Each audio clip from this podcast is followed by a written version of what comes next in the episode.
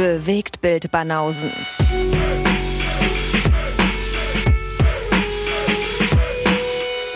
Filme, Kino und Serien, bis ihr kotzt. I didn't want to wake you up, but I really want to show you something. Okay, ich bin intrigued. Du weißt immer noch nicht, aus welchem Film das ist. Oh Mann, Alter. Steigst du jetzt wieder mit den gleichen Zitaten ein, ja? Aber du wusstest letztes Mal schon nicht, welcher Film das ist, als ich so eingestiegen bin. Ja, das kannst du mir jetzt wahrscheinlich noch zehnmal vortragen und dann irgendwann wird's durchsickern. Ich fass es nicht. Ja. Alter. Wie, was? Egal. Mhm. Ich bin verzweifelt.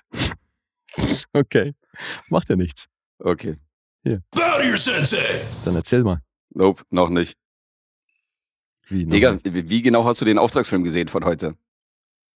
Beim Bügeln oder äh, mit dem Rücken wieder zum Fernseher oder äh, beim Einkaufen auf dem Handy? Äh, welchen denn von beiden? Now where the wild things are.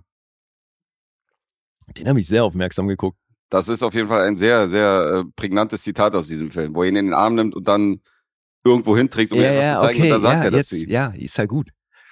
Alter. Ja, aber also, du tust so, als wäre das der einzige Film, den wir geguckt haben für heute. Ja, aber du konntest das Zitat nicht zuordnen, weil du demnach den Film wahrscheinlich noch nicht gesehen hast.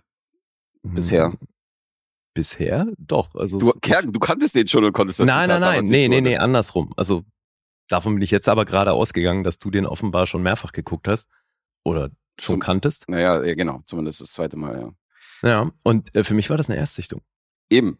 Und deswegen bist, warst du ja beim letzten Mal entschuldigt, weil du kanntest den Film ja noch nicht. Dachtest Ach du, okay, er hat ihn nicht so. gesehen. Krass, weil da warst du Mhm. schon so, was? Äh, hä? Verstehe ich nicht, muss ich verstehen? Mhm, mhm, Aber ich mhm. dachte, jetzt kann ich endlich mit diesem Zitat einsteigen. endlich. Und er kennt es trotzdem nicht. Egal. Dumm gelaufen. Naja. Ja. Kannst du aus dem anderen auch was zitieren? Äh, ja. Le roi, c'est moi. Okay. Das Geile ist, das ist noch nicht aus dem Film. Nee, eben. Das ist, aus, äh, das ist aus Les Miserables, aus dem, aus dem äh, Film von dem Autor zumindest, Mhm.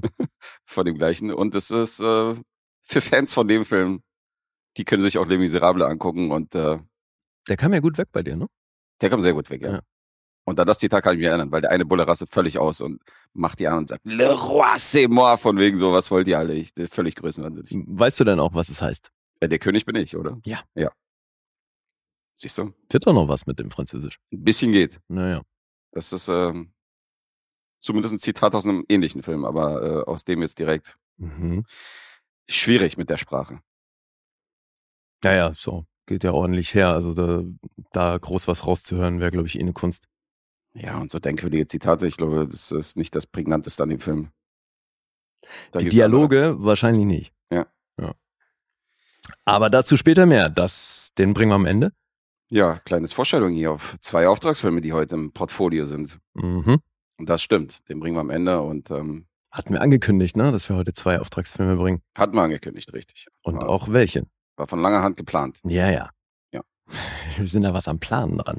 Zwei Supporter werden glücklich gemacht, aber ist nicht so, dass wir äh, nicht sonst was geguckt haben. Gucken, ob die so glücklich da rausgehen. Ja, das ist natürlich wieder eine andere Frage. Das steht auf einem anderen Blatt. Mhm. Und ähm, zumindest könnt ihr aufmerksam zuhören, ob wir irgendwelche Fehler machen. So wie ich, wenn ich äh, zum wiederholten Mal The Body Snatchers als Cronenberg-Film bezeichne, obwohl der nicht von Cronenberg ist. Das ist Also, so lustig. Ich glaube, das ist so ein bisschen das Margot Robbie-Ding bei dir. ja, ich glaube auch. Weil das ist, Dennis hat mich Aber ja schon, siehst du, jeder hat sowas. Dennis hat mich ja schon mal korrigiert diesbezüglich. Und Du, da bin ich ich schon glaub- aus, da bin ich aus allen Wolken gefallen. Dachte so, das war von einem Jahr oder so. Ich Und meinte glaube, so, wir haben was? das aber auch hier im Podcast schon mal gehabt, dass du den als Cronenberg-Film bezeichnet hast und wir währenddessen meinten, dass der ist nicht von Cronenberg. Wahrscheinlich spätestens da, wo du ihn rezensiert hast. Also Ja, ja. das ist wahrscheinlich noch ein wiederholtes Mal, wo ich aus den Wolken gefallen Aber bin. stimmt, siehst du, da war nämlich auch so ein Moment, wo Ja. du so, wie, was, der ist nicht von Cronenberg. Ja. Aber da du den rezensiert hast, hättest du mich doch korrigieren müssen eigentlich in dem Moment. Jetzt sei doch mal froh, dass ich dich nicht mal bei allem korrigiere.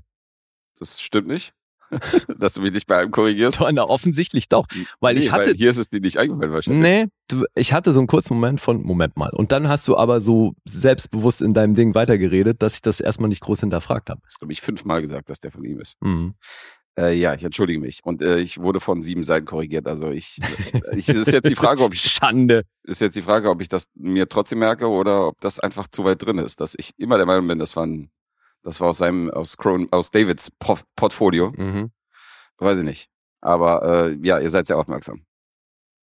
Ja, sehr vorbildlich. Ist euch, äh, ist euch, äh, sei euch gegönnt, dass ihr mal ab und zu mal so ein Versprecher oder einen Fehler findet. Geil, wie sich alle gleich drauf stürzen, als würden sie es nur deswegen hören. So, ah, ihr habt einen Fehler gefunden. Jede. Nachricht, jeder Kommentar war das drin. Ich muss da noch was hinzufügen. Übrigens, Ich muss mal kurz den Klugscheißer spielen und dann ich so, ja, ich weiß, ich weiß, ich weiß, ja, du bist schon der siebte.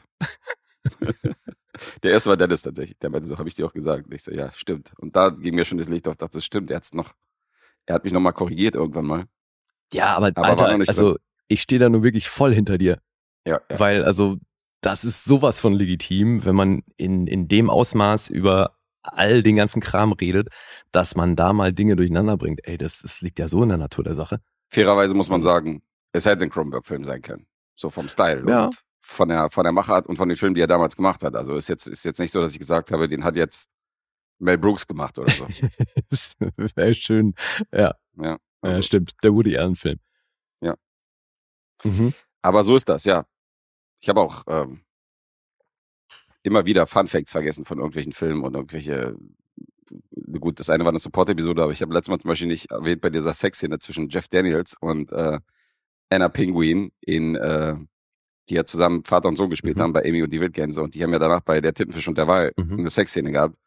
Und da habe ich nicht gesagt, dass Jeff Daniels zu ihr meinte bei dieser Sexszene, weil das erstmal am Anfang natürlich total awkward war. Ja, Und er meinte so, denk nicht an Gänse.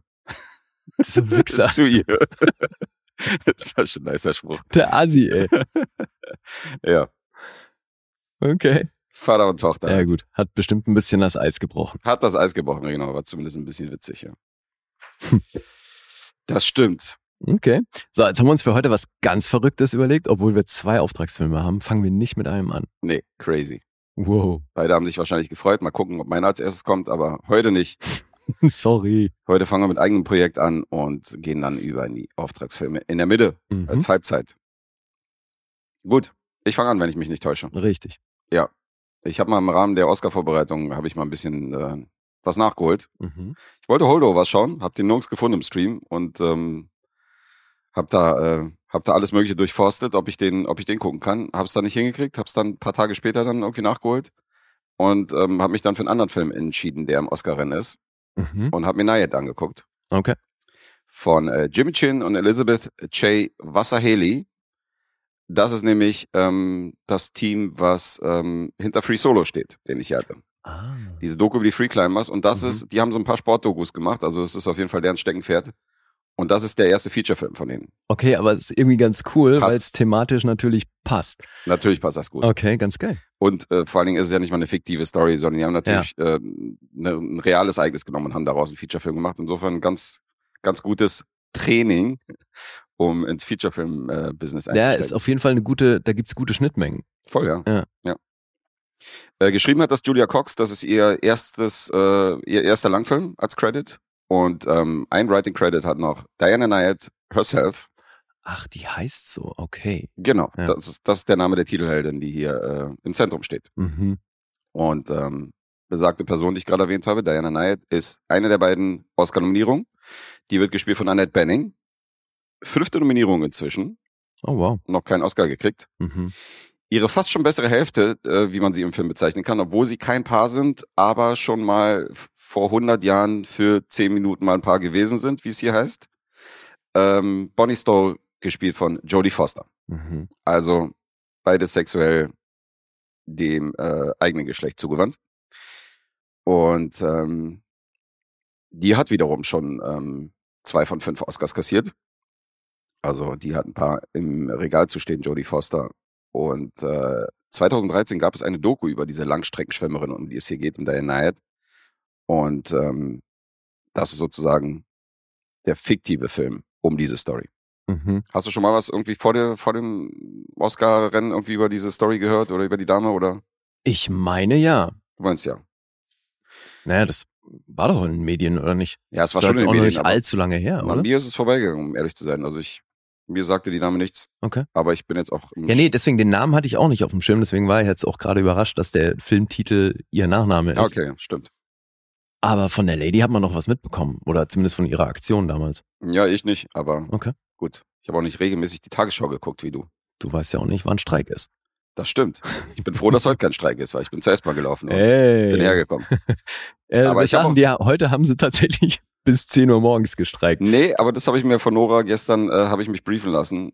Ähm, die S-Bahn gehört wohl nicht zur BVG, was Nein, ich nein, zum Beispiel genau. auch nicht wusste. Ja, das, Digga, aber das habe ich dir das letzte Mal gesagt, sonst wäre die ja nicht betroffen gewesen vom Streik. Weil die Bahn da hat ja nämlich noch, gestreikt. da war es nämlich noch die Bahn. Okay, jetzt ist Genau, nämlich die BVG, das heißt, solange ich mit S-Bahn unterwegs bin, bin ich safe. solange weil die das- Bahn nicht streikt. Ja. Weil das die Regionalbahn ist, genau. Mhm. Ja, ja, ja, ja. Und die äh, normale BVG war aber auch nur bis 10 Uhr morgens, soweit ich das genau. Okay, ist auch jetzt mittlerweile safe. Ja. Mhm. Ja, gucken wir, ob ich hier wieder wegkomme. Ansonsten, äh, Dennis hat ja hier eine Matratze zu stehen, der Ecke, also ist kein Problem. ja, kriegen wir hin. Wenn ich hier strande.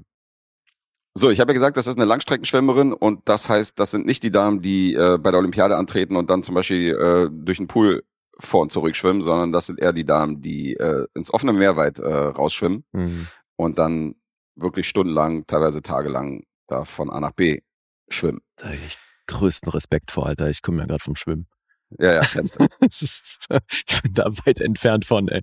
du. Du schwimmst aber schon Bahnen, oder? Ja, notgedrungen, was soll ich denn sonst machen? Und äh, wie viel? Also Wie, wie viele Bahnen? Ja, wie viel Bahnen schwimmst du insgesamt so ohne Pause? Keine Ahnung, ich habe das noch nie gezählt. Mehr als 50? Ne, weil ohne Pause, was, was heißt ohne Pause? Naja, ohne dass du dich jetzt da, ohne dass du jetzt am Beckenrand erstmal chillst und dann wieder zurückschwimmst. Das da nicht viele. Weil ich viel? schon zwischendurch, ja, weil gerade habe ich irgendwie den Nervkram, dass meine Brille dauernd beschlägt. Ach, die Ja. Brille ist die Ausrede. Ah, Naja, ich, muss kurz, ich muss kurz meine Brille putzen. Ich muss mal, naja, du muss musst ja was Pause sehen, Alter. Also musst ja sehen, wo du hinsch- hinschwimmst. Sind die nicht, nicht zwangsläufig, wenn du geradeaus schwimmst, aber okay. Doch, aber das sind ja auch andere Menschen. Das ist ja eh so ein bisschen das, der Scheiß an so einem Hallenbad. Ohne Brille würdest du die anderen Menschen nicht sehen, ja. Naja, jetzt, wenn, wenn du dann irgendwie mal so einen Fuß von einem anderen abkriegst, ist es halt auch nicht so geil. Kommt drauf an. Schön in die Fresse. Ja, gut. Äh, Nee, ich möchte nicht verraten, wie viel Bahn er schwimmt. ey, kann ich mal zählen, ey, keine Ahnung. Zähl mal. Also ich wüsste das jetzt eher so auf Zeit. Und das ist jetzt immer so zwischen einer halben Stunde und dreiviertel Stunde. Also jetzt auch nicht ewig. Ja gut, ist schon ordentlich, aber mich würde die Distanz interessieren, weil dann könnte man nämlich runterrechnen, wie viel der Strecke, die die Dame hier hinterlegt, Ja, ja, du jetzt äh, ja prozentual zum Beispiel hinterlegen es, würdest. Alter. Weil ähm, diese Dame hat 1978 beim Versuch von Kuba nach Florida zu schwimmen, das hat sie nämlich schon mal äh, probiert, da ist sie gescheitert. Ähm, um das mal in Zahlen auszudrücken, das sind 177 Kilometer. Da sind super starke Strömungen dazwischen, da sind Haie auf dem Weg, da sind Feuerquallen und äh, diverse Hindernisse und deswegen hat das nicht geklappt damals. Und im Jahre 2013 bricht sie erneut zu dieser Mission auf, nachdem sie 30 Jahre Pause vom Schwimmen gemacht hat, 64 Jahre alt ist und, ähm, Alter, what the fuck? und die sagt sich, ich will es nochmal wissen. Mhm. Also am Anfang wird im Film natürlich gezeigt, dass das eine sehr dickköpfige, sture Dame ist, die Mhm. sich nicht alles sagen lässt. Und wenn sie sich was in den Kopf setzt, dann will sie das auch machen. Und äh, für sie ist ihr Leben dann nicht gelaufen, im Restaurant zu sitzen und mit alten Damen da zu lästern, sondern ähm, die will nochmal an alter Folge anknüpfen. Zumindest hat es sie ja auch gewohnt, dass sie die letzten 30 Jahre eben, dass sie das nicht geschafft hat damals. Mhm. Aber das Ähm, heißt, der Film steigt auch 2013 erst ein. Der Film steigt erst Mhm. 2013 ein, genau. Es gibt ein paar Rückblenden in ihre Kindheit, wo sie halt so, schon zum Schwimmtraining geschickt wird und äh, so ein paar Sachen, die da passiert sind. Aber äh, im Grunde genommen spielt er in der Gegenwart. Okay. Dazu muss man sagen, es gab vorher einen geglückten Versuch äh, von einer Schwimmerin, die diese Strecke geschafft hat. Aber das war in einem Haikäfig. Dieser Haikäfig wird angefertigt, damit Haie nicht logischerweise Mhm. die Schwimmerin angreifen. Und äh, man besagt aber, dass das nicht so richtig zählt. Und deswegen ist das auch nicht ans Guinness-Buch gekommen, weil es gab Kritik dadurch, dass die Strömung nämlich verändert wird durch die, durch die Gitterstäbe von diesem Haikäfig. Und Ach. deswegen sagt man, das ist nicht wirklich, äh, also es ist nicht wirklich 100% geglückt. Aber warte mal, wie, wie darf ich mir das vorstellen in so einem Haikäfig? Weil der muss ja mit dir mitschwimmen dann. Äh, Also, Also du schwimmst ja neben dem Boot her, ja, weil äh, du brauchst ja neben dir ein Boot, was dich ernährt praktisch. ja. Die Regeln besagen, dass du das Boot nicht berühren darfst unter keinen Umständen. Dann Ja. ist es gescheitert. Und ähm, auf diesem Boot ist natürlich ein Arzt, da ist der Kapitän von dem Boot drauf, da sind halt die Leute drauf, die dich betreuen. Du hast halt ein Team dabei Mhm. und der Haikäfig ist dann an dem Boot befestigt. Der ist dann logischerweise ungefähr genauso lang wahrscheinlich wie das Boot, damit du einen gewissen Freiraum hast. Und du musst dir das so vorstellen, wenn du neben dem Boot schwimmst, schwimmst du halt in dem Fall, äh, hast du halt äh, um dich rum einen Käfig. Ach, Also und das, weil der Käfig am Boot befestigt ist, äh, können die ähm, sicherstellen, dass der Käfig auch immer mit ihr mitschwimmt. Also, okay. Genau, das ist halt, das halt der Trick dabei. Aber man sagt halt dadurch, okay, dass, klar, das dadurch, dass von der linken Seite ja. natürlich auch keine Strömung kommt, weil das, weil du die Bootwand hast und so eine Geschichten, äh, sagt man, das ist nicht dasselbe. Hm. Und deswegen sagt sich Diana Nyad, die versucht das, aber sie will diesen Haikäfig nicht, weil sie will das richtig machen. Und sie möchte diesen, geht's da um den Eintrag im, Nee, ihr geht's einfach, ihr geht's oder? einfach, ihr geht's nicht um den Eintrag, ihr geht's darum, diese Strecke zu schaffen, die sie Ah, sich vorgenommen hat und an der sie gescheitert ist. mhm. Und äh, wie gesagt, da sind Haie unterwegs, sie will halt ohne Käfig schwimmen, da sind Feuerquallen unterwegs und ähm, eins kann ich schon mal vorausschicken, es wird nicht bei einem Versuch bleiben, diese Mission Alter, zu starten. 177 Meilen auf dem offenen Meer, Alter. Ja. Geht's noch? Das ist der Plan. Und das sind halt harte Regeln. Die wird da mit so einem Schlauch halt immer gefüttert, weißt du? Kann sich halt auf den Rücken legen, um kurz mal Pause zu machen. Aber äh, kann sich halt nicht groß leisten, groß da irgendwie zu chillen, weil die Strömung sie dann so weit wegschiebt, dass sie dann wieder irgendwie äh, Ach knapp zwei, drei. Stunden wieder nachholen muss, weißt du? Okay. Also du musst halt irgendwie, das ist ja das, Fuck. das ist ja das Trickige an dieser Strömung. Oh Gott, Alter. Also ein hammerhartes Ach, die, Vorhaben. St- äh, die muss die, die ganze Strecke über gegen die Strömung anschwimmen, oder was? Ja, und wenn sie Pause macht, muss sie sich das zehnmal überlegen und darf halt nicht allzu lange machen, weil sie sonst weggetrieben Ja, wird. ja. Richtig. Naja, es Wow. ist nicht durchgängig, glaube ich, gegen die Strömung, aber schon ein großer Teil der Strecke. Wo man ist von Kuba nach Florida. Ja. Na, okay. Boah, mies. Das hart. Ja, und das Ganze natürlich äh, will sie schaffen. Äh, auf dem Boot hat sie dann ihre Freundin natürlich dabei, Bonnie Stall. Ärzte und ihre äh, Freundin und bessere Hälfte raten ihr strengst davon ab. Die sagen so, du bist 64, was ist denn das jetzt für ein Vorhaben und was hast du dir da in den Kopf gesetzt? Hm. Und dann wird ein Bootskapitän noch engagiert, ähm, der irgendwie mit seinem Schiff das Ganze äh, begleitet. Und der wird gespielt von Rhys Ifans. Ach. Auch ein bekannter Name. Mhm. Spielt, spielt den super, weil äh, auch ihn fährt sie natürlich an. Und ist so Mhm. mit ihrer Art, eckt sie natürlich überall an bei allen. Und der ist halt einer, der sagt sich, was soll denn das so? Keine Ahnung, die braucht ja uns so, weißt du, Mhm. und her. Und äh, dann muss sie sich an einer Stelle bei ihm entschuldigen. Das ist schon ein ganz cooler Moment, weil sie ist nicht der Typ, der sich normalerweise entschuldigt, sondern sie ist eher der Typ, der immer im Recht ist. Und äh, ihre Sturheit sorgt letztendlich dafür, dass die dieses Team überredet kriegt, ähm, diese Mission mit der dann anzugehen. Okay. Und sag mal, ihre Freundin, hat die noch eine andere Funktion außer diesen emotionalen Support? Also die ist halt offiziell ihre Trainerin und Coach. Ach so, okay. Die ist schon immer bei der Vorbereitung und so ist sie komplett dabei. Sie ist bei diesen Vorbereitungen, also sie engagiert diese ganzen Leute. Da ist noch ein Hai-Experte zum Beispiel an Boot, Mhm. der irgendwie dafür sorgt, dass die Haie abgewehrt werden. Das macht er durch so ein ähm, akustisches Signal, was die Haie nicht mögen. Das heißt, in dem Moment, wenn die Haie auf das Boot zufliegen, Alter, ähm, was da schief gehen kann, ey. hat er, da, geht Ja. da kann eine Menge schief gehen. Und dann Mhm. lässt er halt so ein Signal los, wo die Haie dann irgendwie ablassen sollten. Oh mein Gott, okay. Und äh, ist tricky, ja. Es ist wie gesagt ein Arzt an Bord. Später kommt noch eine allgemein so eine Meeresexpertin noch mit äh, ans Schiff, die dann natürlich auch was Feuerquallen angeht und sowas, was auch ein Problem ist, äh, die dann auch dazu was sagen kann. Und das ist auf jeden Fall ist ein, ist ein guter Plan. Krass. Das klingt alles ganz gut. Wie ist, wie ist das jetzt als Film? Ist auch gut. Also Free Solo war ja schon, war ja schon geil und äh, ist ja schon eine sehr beeindruckende Doku. Mhm. Und hier haben wir auch eine beeindruckende Doku von einer Person, von der ich, wie gesagt, vorher noch nichts gehört habe. Und hier wird halt ihre Lebensgeschichte gezeigt. Aber getragen wird das Ganze tatsächlich von der äh, grandiosen Leistung von Annette Benning, muss man ihr lassen.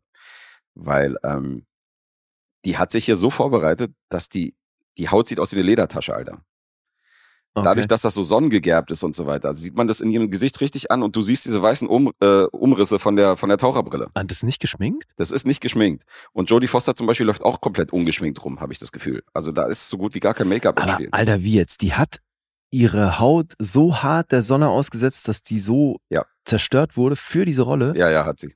What the fuck? Hat sie Alter. definitiv. Also hier ist keine Maske im Spiel, sondern ähm, die hat sich halt wirklich so darauf vorbereitet, dass die Haut total sonnengegerbt aussieht. Und ja, äh, Hautkrebs, ole. Was? Okay.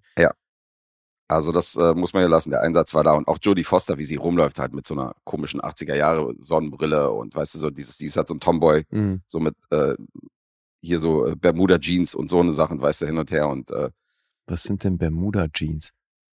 Ja, halt so, Ach, eine, so eine Jeans, die bis zu den Knien gehen halt. Okay. Verstehst du? Ja. Also die sieht schon auch anders aus als sonst so, also fernab jeglicher Eleganz oder so oder Hm. Weiblichkeit wie Clarence Sterling damals oder so. Also Ja Die gut, aber so uneitel konnte die schon immer ganz gut. ja, sein. uneitel kann sie ja. Da hat sie kein Problem mit, das stimmt. Ja. Spielen beide großartig. Und äh, Annette Benning wurde ein Jahr vor dem Film wurde die von äh, Original-Olympioniken trainiert, nämlich von Rada Owen. Das ist eine Schwimmerin, die schon bei Olympia dabei war und die hat sie darauf vorbereitet. Sie durfte sogar mit, mit Diane Knight äh, höchstpersönlich durch die Gegend schwimmen. Oh, und hat sich wow. dann natürlich die Technik eingeprägt von ihr und die hat dir gesagt, was du machen musst, äh, wie sie das Ganze angegangen ist und hat dann direkt aus erster Hand dann die Tipps von ihr gekriegt, weil äh, die hat schon abgefahrene, äh, abgefahrene Strategie entwickelt. Diane Knight hat sich nämlich ihre Lieblingssongs genommen von den Beatles, irgendwelche Songs, äh, hier ähm, äh, Bridge over Troubled Water von, von äh, Johnny Cash. Nee, das ist von ähm, Robinson, äh, hier von Paul Simon und ähm, Echt? Art Also Robinson. Johnny Cash hat das auch gesungen.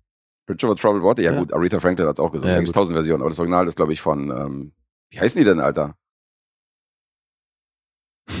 Ja, sorry. Weil hier Mrs. Robinson und so. Nicht äh, ach so, Simon Garfunkel. Simon and Garfunkel, nicht Robinson, Alter. Simon and Robinson, Paul and Robinson. What the fuck, ey. Ja, Simon and Garfunkel natürlich. Und äh, sie singt oder summt im Kopf diese Songs hintereinander weg und weiß dann genau, wie, wie viele Minuten sie gerade geschwommen ist. Das ist so, Ach, mhm. so wandelt sie ihr Zeitgefühl um, indem sie zum Beispiel den Break von einem Song irgendwie nutzt, um dann irgendwie im Kopf durchzuzählen und so. Mhm. Und es ist super abgefahren. Und das hat halt die Original Diane Knight auch gemacht. Insofern spielen hier bestimmte Lieder auch eine große Rolle. Ach, okay. Schon Das heißt, die war auch dann ja offensichtlich an der Entstehung des Films beteiligt. Ja, ja, wie gesagt, die hat ja hier auch einen Writing Credit, insofern war die Ach auch, so, stimmt, meintest du ja. ja. hat die auch am Drehbuch mitgearbeitet und hat halt auch äh, begleitend den Film so ein bisschen unterstützt. Das heißt, ähm, Okay, wie geil, weil das hätte ich jetzt eh noch gefragt, also einfach echt aus persönlichem Interesse, wie viel Annette Banning hier tatsächlich selber geschwommen ist. Aber wenn die sich so vorbereitet richtig hat, viel. Alter, Ja. dann hat die ja mal so richtig, richtig schwimmen gelernt. ja, ja, auf jeden Fall viel. Aber es wird halt im Film auch gezeigt, dass du mit 64 halt nicht mehr die Power oder so bestimmte körperliche Geschichten hast, die du halt mit 20 noch nicht hattest. Hm, ja, klar. Und ja. das spielt hier auch eine Rolle. Und äh, das muss sie wahrscheinlich auch nicht spielen, weil du kriegst halt schneller einen Muskelkater und so eine Geschichten und äh, Naja, bist halt viel empfindlicher bei manchen Sachen. Ich glaube, wenn du so viel schwimmst, ist Muskelkater nicht mehr so ein Riesenthema. Ja, aber wenn du es 30 Jahre nicht gemacht hast, dann Äh, hat ja, sich das, okay. glaube ich, wieder resettet. Logisch, ja. Dein Training von damals. Ja. Klar. Ja, und das ist Nayed. Und äh, es ist mitreißend inszeniert, wenn man so Sport, Biograf Biopics oder so Dramen mag, dann ist das ein guter Film. Der hat ein paar Macken in der Inszenierung. Also der macht so ein paar Sachen so, weil sie, ähm, sie ist dann irgendwann mal in so einem Delirium, weißt du, von dem vielen Schwimmen und so und von dem, Beim von dem, Schwimmen? Oder? beim Schwimmen, genau. Und dann Mhm. sieht sie bestimmte Sachen. Das wird dann auch visuell gezeigt. Das finde ich ein bisschen unglücklich. Das sieht halt nicht geil aus. Hm, okay. Also es wäre wahrscheinlich eleganter gewesen, wenn man nicht zeigt, was sie sieht, sondern Mhm. es reicht ja, dass sie darüber berichtet. Aber es ist trotzdem sehr emotional und du fühlst schon mit ihr mit äh, durch die große Performance von Annette Benning. Aber er macht natürlich auch jetzt nicht ein riesen neues Fass auf. Was so naja, klar. Hm. ist beim, ist beim äh, Sportfilmgenre sowieso schwer, Ja. wo ich das drunter einordnen will. Weil es geht natürlich darum, äh, sich selbst zu neuen Grenzen zu treiben und ähm, ja, und über sich hinauszuwachsen. Ich meine, das ist ja letztendlich fast Ziel von jedem Sportfilm, dass man besser wird als je zuvor. Mhm. Das ist Nayed. Und ähm, damit habe ich jetzt mal zwei Schauspielerinnen-Nominierungen abgehakt, nämlich äh, Nebendarstellerin und Hauptdarstellerin. Kann mir nicht vorstellen, dass sie jetzt so in der Pole-Position ist, aber durchaus eine legitime Nominierung. Kann man auf Netflix gucken übrigens, Mhm. falls ich nicht erwähnt habe. Geht knapp zwei Stunden und das ist Nayed. Hast du dir da irgendwie ein Making-of zu angeguckt? Gab's da was? Äh, nee. Okay. Ja, weil, also man, es klingt ja schon echt krass, was so ihre Vorbereitung angeht. Mhm. Muss ja schon auch sehr intensiv gewesen sein. Aber ich frage mich halt, was meinst du, wie viel ist Annette Benning de facto jetzt bei diesen Dreharbeiten selber geschwommen? Also was hat die, was hat die so für eine Strecke zurückgelegt durch, bei, beim Dreh für so einen Film? Ey, das muss Ke ja, keine Ahnung, wie soll ich das schätzen, aber die muss da schon auch eine Menge geschwommen sein. Also die war schon auch bestimmt in guter körperlicher Verfassung. Wenn sie sich ein Jahr auf die Rolle vorbereitet ja, hat, dann eben. war sie schon im Training. Krass. Aber jetzt, wie lang die Strecke genau ist. Also wahrscheinlich wird es nicht reichen von Kuba nach äh, Florida, aber ein bisschen wird sie schon geschwommen sein. Wahrscheinlich mehr als deine Bahn da täglich. ja, garantiert. Ja. Krass. Ja, ist so geil, oder? Kriegst du eine Rolle und dann kriegst du einfach mal kurz äh, eine Olympionikin an die Seite gestellt. So, Mhm. die bringt dir jetzt Schwimmen bei. Mhm. Hier ist dein Privatpool. Ja, stimmt. Aber das ist mal wieder ein gutes Beispiel, weil auch viele Leute wieder über Netflix herziehen, weißt du, da läuft nur noch Scheiße und das sind keine guten Filme. Ich meine, wir haben Maestro gesehen, wir haben jetzt den gesehen, wir haben Athena gesehen, den ich auf jeden Fall nicht scheiße fand. Hm. Und ähm, man muss mal ein bisschen die Augen offen halten. Also sind schon links und rechts ein paar Filme, die vielleicht nicht jeder guckt. Ja. Die ich als gut bezeichnen würde. Ja, aber eben- die Selektion ist es halt. Gut, stimmt schon. In der Masse, aber gut. Ist jetzt halt auch die Frage, wärst du bei Nayad gelandet, wenn der nicht Oscar nominiert gewesen wäre? Kaum. Wahrscheinlich nicht, ne? Kann ich mir nicht vorstellen. Mhm. Und anscheinend war es ja ein guter Film. Das war schon primär die Oscar-Nominierung. Ich weiß nicht, ob er bei dir so gepunktet hätte, weil im Grunde genommen ist er ja auch recht generisch, so von dem, was er macht. Aber, äh, und wie gesagt, ich weiß nicht, wie sehr diese, die ich jetzt nicht, aus Spoilergründen nicht erwähnen will, aber es gibt so ein paar Inszenierungsgeschichten. Ich weiß nicht, wie groß die bei dir ins Gewicht fallen würden, aber Mhm. ich fand ihn schon gut. Cool. Ja. Dann komme ich jetzt zu den restlichen Punkten. IMDb 7,1, Metascore 64 und Letterboxd ist bei einer 3,3. Mhm. Ah, natürlich wieder mal ein bisschen unsicher, also was so einen halben Punkt angeht. Ich entscheide mich für die 7,5. Ja, die ist es. Terrific. So kann es weitergehen. Mm, bitte nicht. Lieber nicht. Okay, dann machen wir doch mal mit dem Lieblingsfilm von Meryl Streep weiter. Da bin ich ja mal sehr gespannt. Du weißt wahrscheinlich nicht, wer ja das ist, oder? Nee, ich kenne nicht alle Lieblingsfilme auswendig von allen Schauspielerinnen und Schauspielerinnen. Fällt das nicht auch ins Gossip-Wissen? Nee. Ich kenne den Lieblingsfilm von, ähm, einen der Lieblingsfilme von Stanley Kubrick und Lars von Trier. Den kann ich dir nennen. ja, ist witzig. Ja, der hat man neulich erst. Ja. Ja. Naja, ich find's halt lustig. Ich kenne auch einen der Lieblingsfilme von David Cronenberg. Die Körperfresser kommen aus den 70er Jahren. Den mag er sehr. Mhm. Nee, ich bin gespannt. Naja, ich find's ja in Meryl Streeps Fall schon irgendwo spannend, Voll. weil die ja nicht nur landläufig als die größte Schauspielerin aller Zeiten gilt Ja.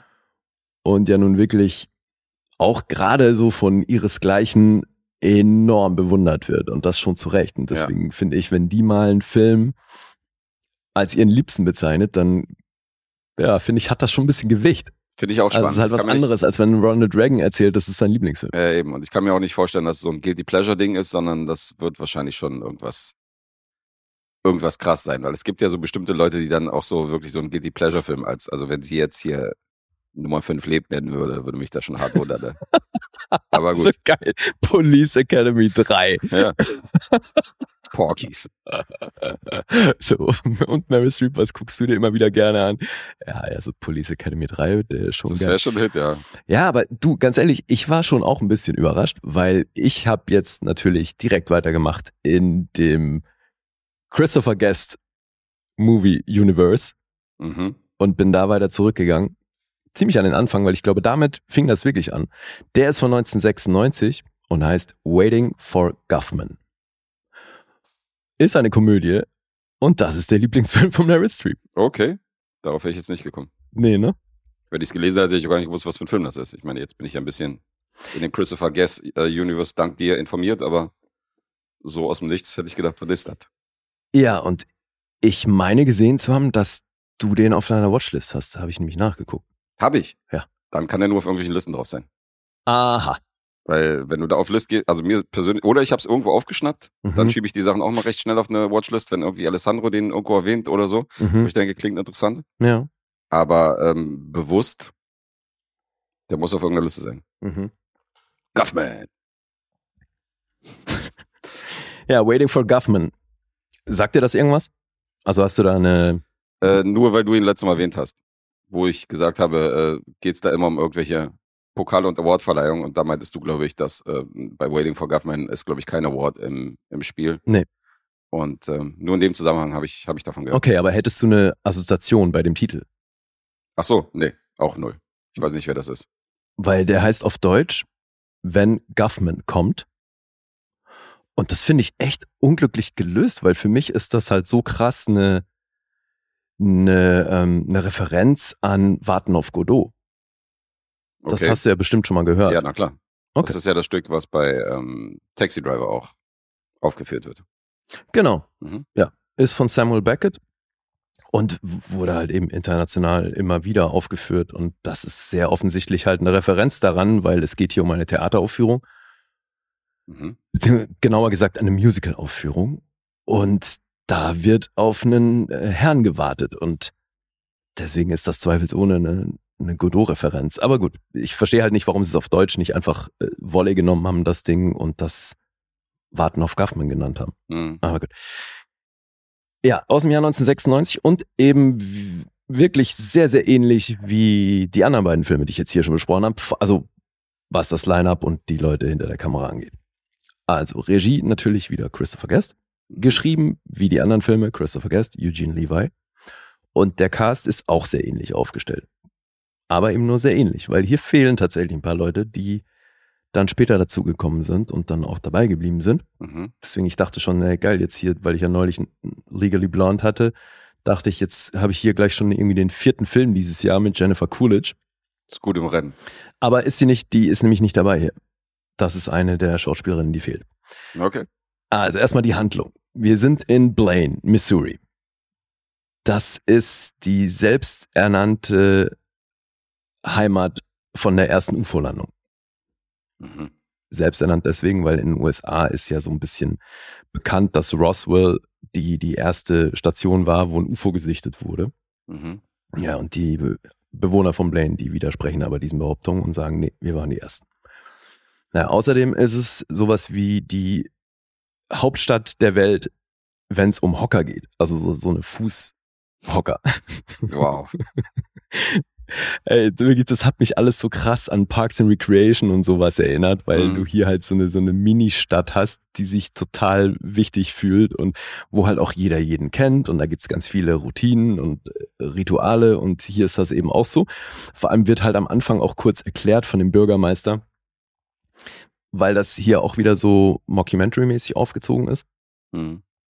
Das heißt, wir sehen dann immer wieder die beteiligten Leute, wie sie dann eben auch mit jemandem hinter der Kamera, der sie interviewt, sprechen und äh, Dinge erzählen eben über ihr Schaffen oder jetzt wieder in dem Fall der Bürgermeister über die Entstehung der Stadt, weil das war nicht total geil. Da sind die nämlich, sind die Pilger, äh, ähm, die Pilgrims quasi losgezogen von der Ostküste nach Kalifornien Mhm.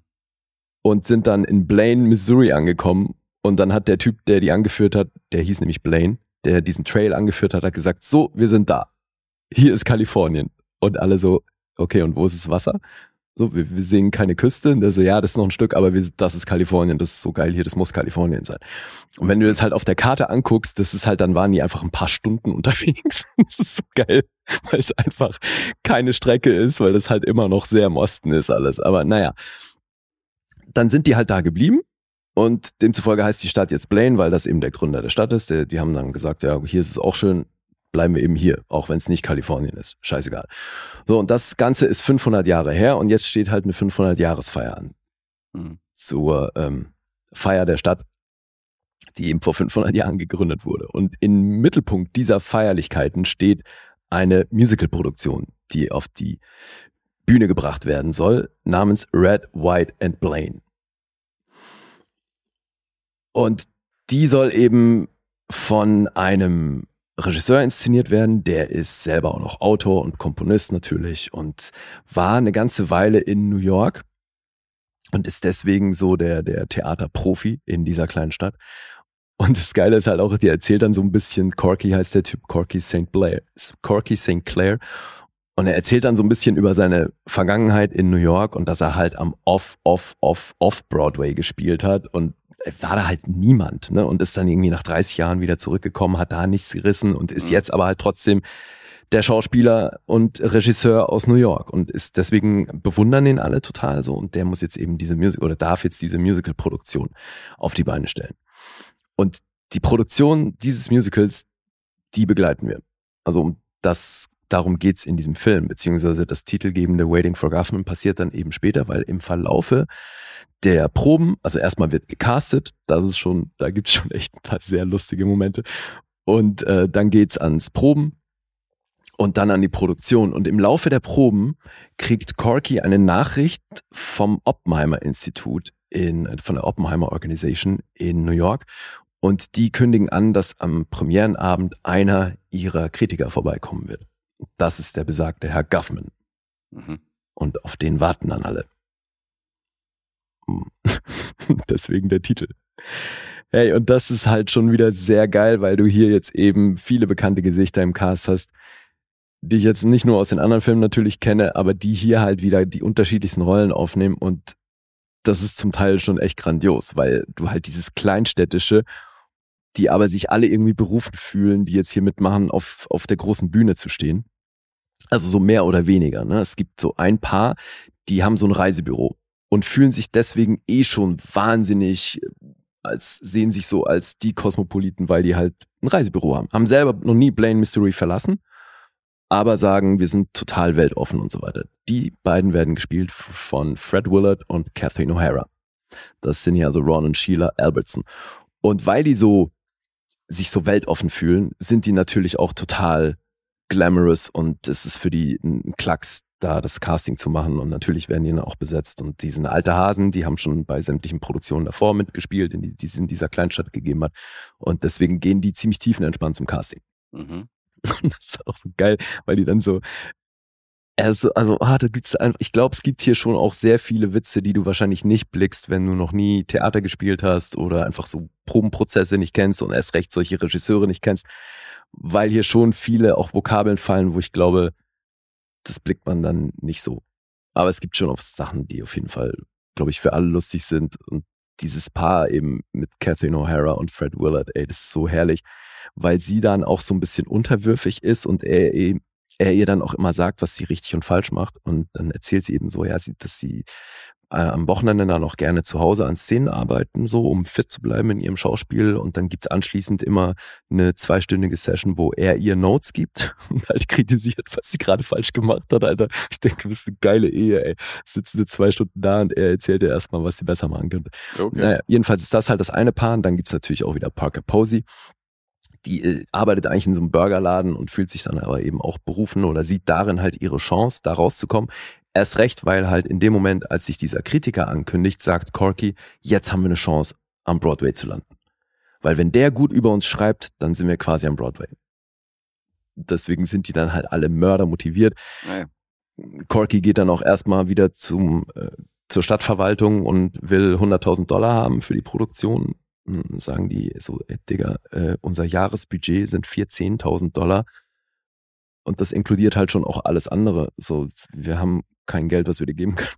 Der will halt irgendwie eine Riesenproduktion draus machen und muss dann halt mit dem arbeiten, was da ist. Und natürlich läuft nicht alles rund bei den Proben, aber es lebt halt sehr von dem, was die Schauspieler hier machen, weil das ist wieder gleich aufgezogen. Also es gab Outlines und der Rest ist improvisiert.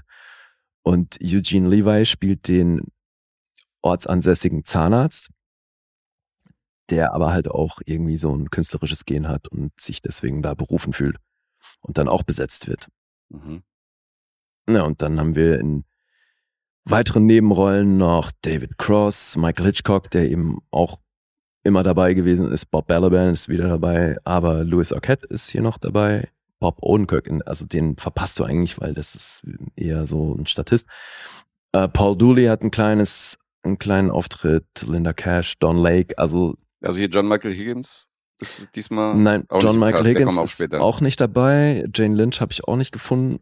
Mhm. Ähm, ja, was aber, wen ich ja auch vermisst habe, ist hier, ähm, wie heißt er, äh, Michael McKean, Harry Shearer.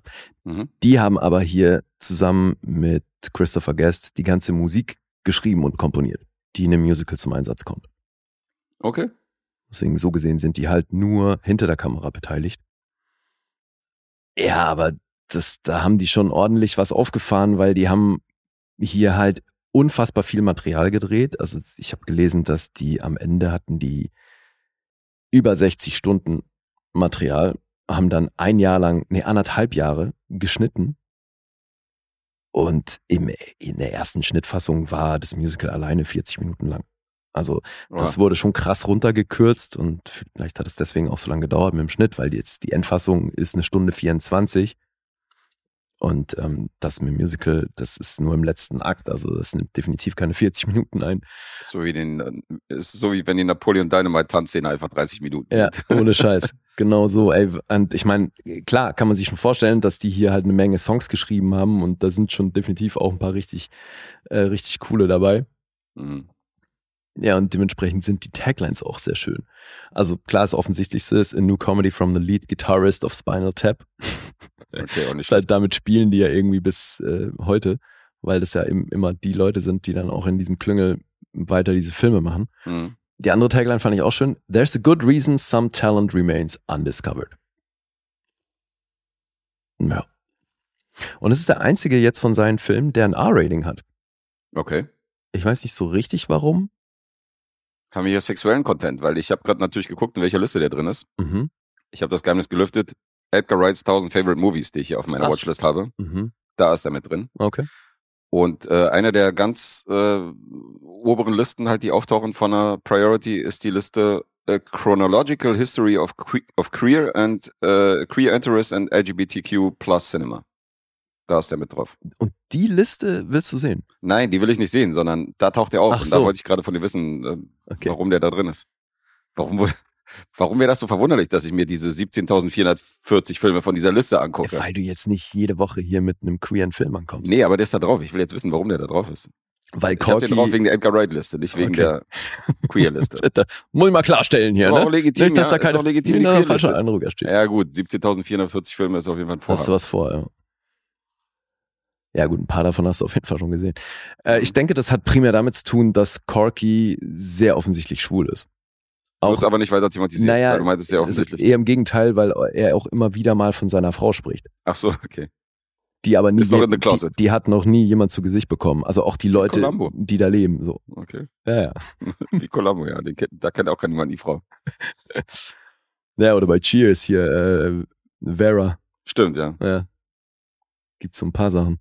ist eigentlich ganz cool. Nee, der Mann von Vera wird doch gezeigt. Die Frau, äh, die, die, die, der Mann von Vera ist Norm, aber Vera selbst ist nie zu sehen. Beziehungsweise so. einmal sieht man sie, aber da ja auch nur mit Kuchen im Gesicht. Also Ja, ja, ja, stimmt, stimmt. Nee, ich habe jetzt, ich habe jetzt Vera verwechselt. Ich, ähm, wie heißt denn die Rhea Perlman, die Rolle von ihr? Carla. Carla, genau, das ist Carla, nicht Vera. Weil ihr Mann wird ja mal, dieser Italo-Amerikaner wird ja mal gezeigt. Ja, stimmt. Das ist hier Dan Hedaya, ne? Ja, genau. Ja. Stimmt. Ja, sehr cool. Ja, hey, und das ist äh, definitiv auch ein geiler Film. Ich hatte hier eine Menge Spaß mit. Hast du, denn, hast du doch noch gefunden hier, denn die Serie geht weiter. Wie viele Filme sind das denn insgesamt, die du da noch vor dir Ich hast? glaube, jetzt fehlt mir noch einer. Einer fehlt dir noch. Ja. Okay. Hast ja, hast ja schnell da durchgeforstet. Ja, und das sind ja alles wirklich kleine Produktionen, die kosten ja immer irgendwie einen einstelligen Millionenbetrag. Das Mhm. sind nie große Filme, aber die leben halt so krass von dieser Impro und von den Charakteren natürlich. Und jetzt glaube ich, sind hier schon in der Summe weniger geile Charaktere als jetzt bei den beiden anderen. Aber das hat definitiv auch schon sehr viel, was ich großartig finde. Scheint zu funktionieren. Ja, ja. Also das Rezept geht für mich voll auf, jedes Mal. Musst du sehen. Waiting for Guffman. Wie die anderen Filme. Hat vier Millionen gekostet und leider nicht so gut funktioniert, weil er knapp unter drei eingespielt hat. Mhm. 2,9 irgendwas. Hoffen wir mal, dass er auf Video funktioniert hat. Ja. Den zumindest hätte ich früher oder später gesehen. Laut meiner Watchlist. Okay. Okay. Aber schon ganz cool, dass du mich darauf gebracht hast. Also, diese Christopher Guest Comedies scheinen ja echt äh, ganz gut zu laufen. Ja, ich muss jetzt auch Spinal Tap mal wieder sehen. Weil das Mhm. ist so ewig her, dass ich da gar nichts mehr auf dem Schirm habe. Habe ich den Filmfressen in den Lostopf geworfen, lustigerweise, weil Ach was. die sponsern wir ja auch nach wie vor. Und ab und zu habe ich da mal eine Idee für den, äh, für deren Lostopf, da habe ich den auch immer reingeworfen. Und äh, Ja, aber den kennen die doch bestimmt beide schon. nee, ich glaube, ich gucke da immer bei Letterbox. Also wenn, dann äh, hat den, glaube ich, einer von denen gesehen, aber ob die den beide kennen, weiß ich nicht. Okay. Aber äh, klar, kann man immer wieder auffrischen. ist schon eine coole Mockumentary, wenn du so Mhm. willst. Cool. Okay. Dann die Punkte. Mhm. Für Waiting for Guffman. 7,4. Guffman. Der Simpsons-Fan. Voll. Ähm, 7,4 sind's auf IMDb. Metascore ist bei 71 und Letterboxd 3,8. Die Referenz versteht er zumindest. Ähm, Immerhin, ey, yay. ich sag 8,5. Acht sind's. Schon wieder die gleiche Scheiße, Alter. War das das letzte Mal auch so? Ja, klingst mal euphorischer als du bist. Mhm. Aber nicht viel. Nicht viel, ne. Ja, aber das in Kombination mit einem unserer Auftragsfilme, zu dem wir jetzt kommen, hat halt dazu geführt, dass ich jetzt dafür schon vier Filme mit Catherine O'Hara auf der Uhr habe für dieses Jahr. Stimmt, die ist ja auch im Custom. Ja. Große Konkurrenz für Jennifer Coolidge. Aber jetzt, Jennifer Coolidge nicht dabei, eigene Schuld, ja? Ja, ja. Oder Also, abgehangen. du, noch kein John Cena-Film dieses Jahr, aber schon vier mit Catherine O'Hara. Keith David wenigstens dabei gewesen? In der, Nee, auch noch nicht. auch noch nicht dieses Jahr. Mhm. Ist denn Jetzt los, ein Monat schon um. Ja. Das geht doch so nicht. Das ist echt krass. äh, Ja. Ja, und dreimal darfst du raten, wer bei mir die Regieliste anführt. Natürlich auch nicht so schwierig. kann ich mir vorstellen, ja. Ja. Da kann man bei mir noch keinen Favoriten irgendwie voraussehen. Ja, kommen Ja. wir zu einem gemeinsamen Film. Mhm. Achso, wir müssen ja im Vorfeld raten jetzt. Müssen wir ja. Oh, ich habe mir einen ganz heißen Tipp notiert. Wo die wilden Kerle wohnen, where the white things are. Für Timo Weltenschreiner. Das, passt. Passt mal wieder. Sehr gut. Mhm. Und ähm, ja, wir raten. Ja. Na, wenn du dir einen heißen Tipp notiert hast, dann schieß mal raus. Ich sag, du bist bei 10. Sagt er mit der hohen Zeigefinger. ja, bin voll stolz auf meinen Tipp. Miyagi. Ich sag, du bist auf 10. Der ist nicht schlecht, der Tipp. Ähm, Ach so? ich bin hier ein bisschen zwiegespalten, weil du, was soll ich dir sagen, Alter, du, das ist schon wieder, wenn ich, ich muss erst mal hören, wie du anfängst mit der Rezension, aber Ja, das funktioniert, so funktioniert das nicht äh, mit dem nee, Vorherraten. das meine ich nicht mit dem Punkterat, ich meine jetzt generell, weil wenn du, wenn du anfängst, könnte sein, dass ich dann abbreche. Oder sie sage, skippen wir zum nächsten Film oder so. ähm, Okay. So ähnlich wie ich beim Punkteraten, beim, bei der Nachreichung letztes Mal, wo du gesagt hast, lass uns das mal überspringen. Deswegen Ah. bin ich hier ein bisschen hin und her Das gerissen. sitzt also immer noch tief anscheinend. Acht, sag ich. Mhm. Mhm. Mhm. Ja, ich sag acht. Okay. Acht klingt realistisch. Und hoffnungsvoll. Hoffnungsvoll. okay. Äh, Wie stehst du denn zu Maurice Sendaks berühmten Kinderbuch, wo die wilden Kerle wohnen? Hattest du da Berührungspunkte von früher? Ja. Schon. Ja. Schon mal gut zu wissen, weil ähm, ich null. Weil das war in meinem Kinderbuchportfolio im Gegensatz zu Paddington und anderen Sachen. Äh, ist das hier komplett an meinen Eltern offensichtlich vorbeigegangen, weil ich habe null davon gehört und deswegen war Isa damals auch super entsetzt vor 15 Jahren, als ich davon noch nie was gehört habe und als ich nicht wusste, was das ist. Und sie hat mir mal zum Geburtstag das Kinderbuch geschenkt. Ach, okay. Mhm. Und da hatte ich zum ersten Berührungspunkte, weil für sie war das absolute Erinnerung an die Kindheit. Mhm. Und irgendwie zwei, drei Jahre später kam der Film. Und als der Trailer rauskam oder als es raus, Ach, das war vor dem Film. das war vor dem Film, dass sie mir das Buch geschenkt hat. Okay. Und irgendwann kam raus, es kommt ein Spielfilm von Spike Jones und Isa hat sofort natürlich den Link geschickt und meinte so, guck dir das mal an. Es Mhm. kommt ein Film von, äh, wo die wilden Kerle wohnen. okay, krass. Und die war dann natürlich sofort auf Wolke 7 und mit ihr war ich auch damals im Kino und hab den gesehen. Ja, das ist so abgefahren. Ich wollte den immer mal sehen. Erst recht, weil ich ja auch den Regisseur sehr mag. Und Ja. der bei mir auf jeden Fall schon den ein oder anderen Zehn-Punkte-Film gemacht hat. Und Sehe ich auch so? ich habe das irgendwie immer vor mir hergeschoben und nie gemacht. Mhm. Echt abgefahren. Also erst recht auch, weil, also ich, das ist jetzt nicht so, als wäre das so der größte Teil meiner Kindheit gewesen, die Bücher davon. Aber ich kannte die Okay. und habe ja auch mitbekommen, dass das irgendwie ein großer Film ist. Ich habe witzigerweise immer Tom Hanks mit dem Film in Verbindung gebracht, aber der, der spricht hier ja gar nicht, der produziert den nur. Genau. Also hat den produziert, unter anderem. Aber keine Ahnung, warum ich den nie geguckt habe. Abgefahren. Ja. Dabei ist das Mark Ruffalos beste Rolle. Also ich weiß gar nicht, warum der an die vorbeigegangen ist. Also warum er hier einen Oscar nicht gekriegt hat oder nominiert war. Absoluter Snap. Ja. Da ist auf jeden Fall auch bei mir haften geblieben, dass ich irgendwann mal im Nachhinein dachte, ich so, Alter, das war alles von Mark Ruffalo in diesem Film so, weil ich kannte den ja damals schon, weißt du, das war ja Mhm. schon, war ja schon Ja, Name. stimmt, ja. Und ähm, ja, nicht deswegen. Ja, und ähm, das Kinderbuch war ja damals ein bisschen umstritten, als es rausgekommen ist. Also da waren schon ein paar Eltern, die fanden das nicht so geil, die fanden das ein bisschen zu düster und mit diesen Monstern und so, das war alles viel zu gruselig. Und deswegen war es am Anfang auch gar nicht erfolgreich. Es hat eine ganze Weile gedauert, bis es dann irgendwie ein. Das war bei den Büchern schon so, oder? Ja, genau, das ich war bei den Büchern nur so, gelesen dann jetzt, dass das bei dem. Film wohl eben auch so angenommen wurde. Nee, das war das, also das gleiche, der gleiche Ablauf hattest du auch bei dem Kinderbuch damals. Und das Ach hat eine ganze so. Weile gedauert, bis das dann so zum Kult-Kinderbuch wurde. Also Okay. das war am Anfang eher so Schmutz. Aha. für die Eltern. Ja, das finde ich halt schon auch lustig, weil Maurice Sendak ja Spike Jones selber angesprochen hat und gebeten hat, den, die Verfilmung hier zu Mhm. übernehmen. Er war nicht der Erste, der auf ihn zukam wegen der Verfilmung, aber Nee, die, seit den 90ern war das geplant, dass das verfilmt werden Ja. sollte und er hat aber, also Sendak hat halt nie jemanden finden können, den er für geeignet hielt. genau, und hier hat's gefunkt. Und Spike Jones war ja genau in dem Alter, wo äh, Sandock damals war, als er das Buch geschrieben hat. Das hat ihn halt auch, Mhm. Da hat er auch gesagt, das ist eigentlich cool. Und er erinnert ihn halt so ein bisschen an ihn selbst damals. und ähm, er meinte, das ist der richtige Mann. So muss man sagen, das Drehbuch hat Spike Jones nicht alleine geschrieben, also Dave Eggers war noch dabei. Mhm. Und sein allererstes Drehbuch, was er geschrieben hat, ist übrigens auch ein Megafilm, Away We Go, mit John Krasinski, falls Ja. du den noch nicht kennst. Nee, kenne ich auch noch nicht. Der ist super und Hologram for the King, um mal wieder zu Tom Hanks zurückzukommen, das Drehbuch ist zum Beispiel auch von Dave Eggers. Ja, und The Circle, äh, witzigerweise hat er. Ja, der ist richtiger Schrott. ja aber ich frage mich halt, hat Tom Hanks Dave Eggers hier mit ins Spiel gebracht oder Gute Frage, ja, als Produzent möglich wär's. Mhm. Aber er ist ja nicht der Einzige. Catherine Keener hat, glaube ich, auch mitproduziert und so. Also naja? waren ja doch ein paar mehrere. Ja, ja, die- so klar sind Ja. viele Produzenten gelistet. Ich, mir ist nur aufgefallen, dass Tom Hanks einer davon ist, weil der ja sonst Mhm. vor der Kamera hier gar nicht stattfindet. Ich habe natürlich recherchiert, ob der irgendwie mit Robert Eggers verwandt wäre. Ach so, nee. Als, weißt du, kann er sein, so der eine Autor geworden von dem Brüderpaar, der andere Regisseur. Aber die haben nichts miteinander zu tun. Ja. Wollen wir Handlung machen? Ja. Wer will?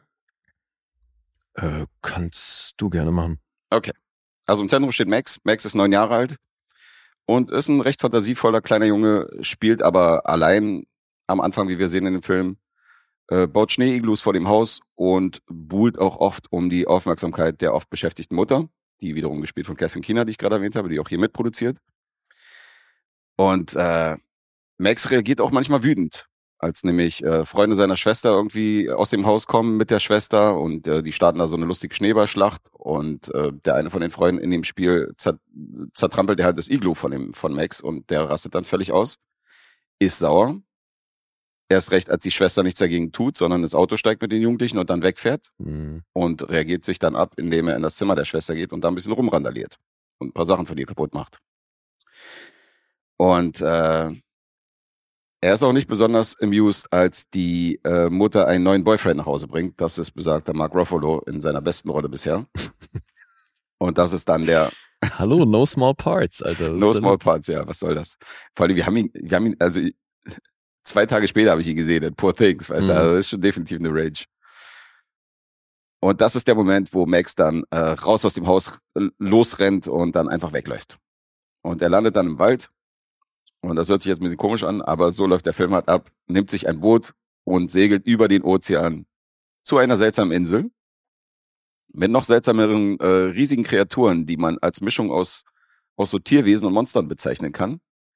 Hier übrigens die Jim Henson Company involviert, also wenn man sich das mal vorstellen kann. Also so, es gab ja an der Muppet Show, gab es ja damals auch dieses riesige Monster, so sind die ungefähr von der Statur. Mich haben die auch voll an die ähm, Viecher, die bei den Fraggles oben leben, erinnert. Ja, ja, stimmt, ja. Also was so die Stimmt, Statur so angeht vor allem. Ja, ja. auf jeden Fall. Und diese Monster werden halt auch gesprochen von einigen richtig krassen großen Leuten. Also der große James Gandolfini sp- spricht halt Carol. Dann haben wir hier noch Forrest Whitaker dabei, Catherine O'Hara, da haben wir so Paul Dano, Chris Cooper und Lorna Ambrose, die äh, Claire aus Six Feet Under. Und ähm, Ey, Alter, kannst du dir vorstellen, dass mich das tierisch berührt hat, James Gandolfinis Stimme zu erkennen? voll, oder? Alter, das ist, war so ein krasser Moment. Ey, ich höre das und ich so, oh, Alter, das Ja, ist. James Gandolfini. Oh nein. Und der Charakter passt auch so, so gut zu ihm, weißt du? Also, Ja. Ja, das ist ja sowieso ziemlich cool aufgezogen, finde ich. Also man könnte es einerseits als platt bezeichnen, mh. aber das ist ja irgendwo ein Film über das Kindsein, der nicht wirklich ein Kinderfilm ist. Und Ja. ich finde es passend, wie auch immer. Es die, die, Mo nennen wir sie Monster oder wie die Kerle halt, ja. Die- Wilden Kerle. die repräsentieren ja, jeder einzelne repräsentiert ja so einen Charakterzug von Max. Ja. Und James Gandolfinis Figur, äh, nee, wie heißt er? Carol. Mhm. Der ist ja schon auch so das, das cholerische, ne, dieses. äh, Naja, der launisch, ja, ja. Ja. Also, ja. Ja, der schnell er hat- halt mal auch ausflippt. Ne? Hat also, aber auch sensible Seiten, also ja, sieht man ja dann auch. Er ist jetzt nicht nur die ganze Zeit wütend, sondern. nennen wir ihn sanguinisch. Was? Ja, das ist, ich noch nie Jemand- gehört, das Wort. das ist jemand, der schnell die Stimmung wechselt. Sanguinisch. Ja. Okay. Während ein Choleriker halt immer unter Spannung ist, und quasi egal, ob er traurig oder wütend ist, das Mhm. alles mit sehr viel Spannung drunter macht, weil er halt das festhält. Mhm. Ist, ist äh, ähm, das Pendant dazu, warte mal, es gibt dann noch ein Phlegma, ist jemand, bei dem das halt sehr lange dauert, bis die Emotionen dann auch äh, Ausdruck findet. Sanguiniker ist jemand, der halt sehr schnell wechselt zwischen den Stimmungen. Und dann melancholisch ist so das Gegenteil von cholerisch. Ach, guck mal hier. Okay, wieder was gelernt. Ja, das ist tatsächlich beim Schauspiel so ein bisschen Thema gewesen. Also in der Schauspielschule. Interessant. Ja gut, wird wahrscheinlich dann auch so bei Rollenbezeichnungen, wird das eventuell wahrscheinlich auch zugefügt oder so als Beschreibung von einem Charakter. Mhm. Ja, ja, klar. Also wenn einer cholerisch ist, auf jeden. Ja.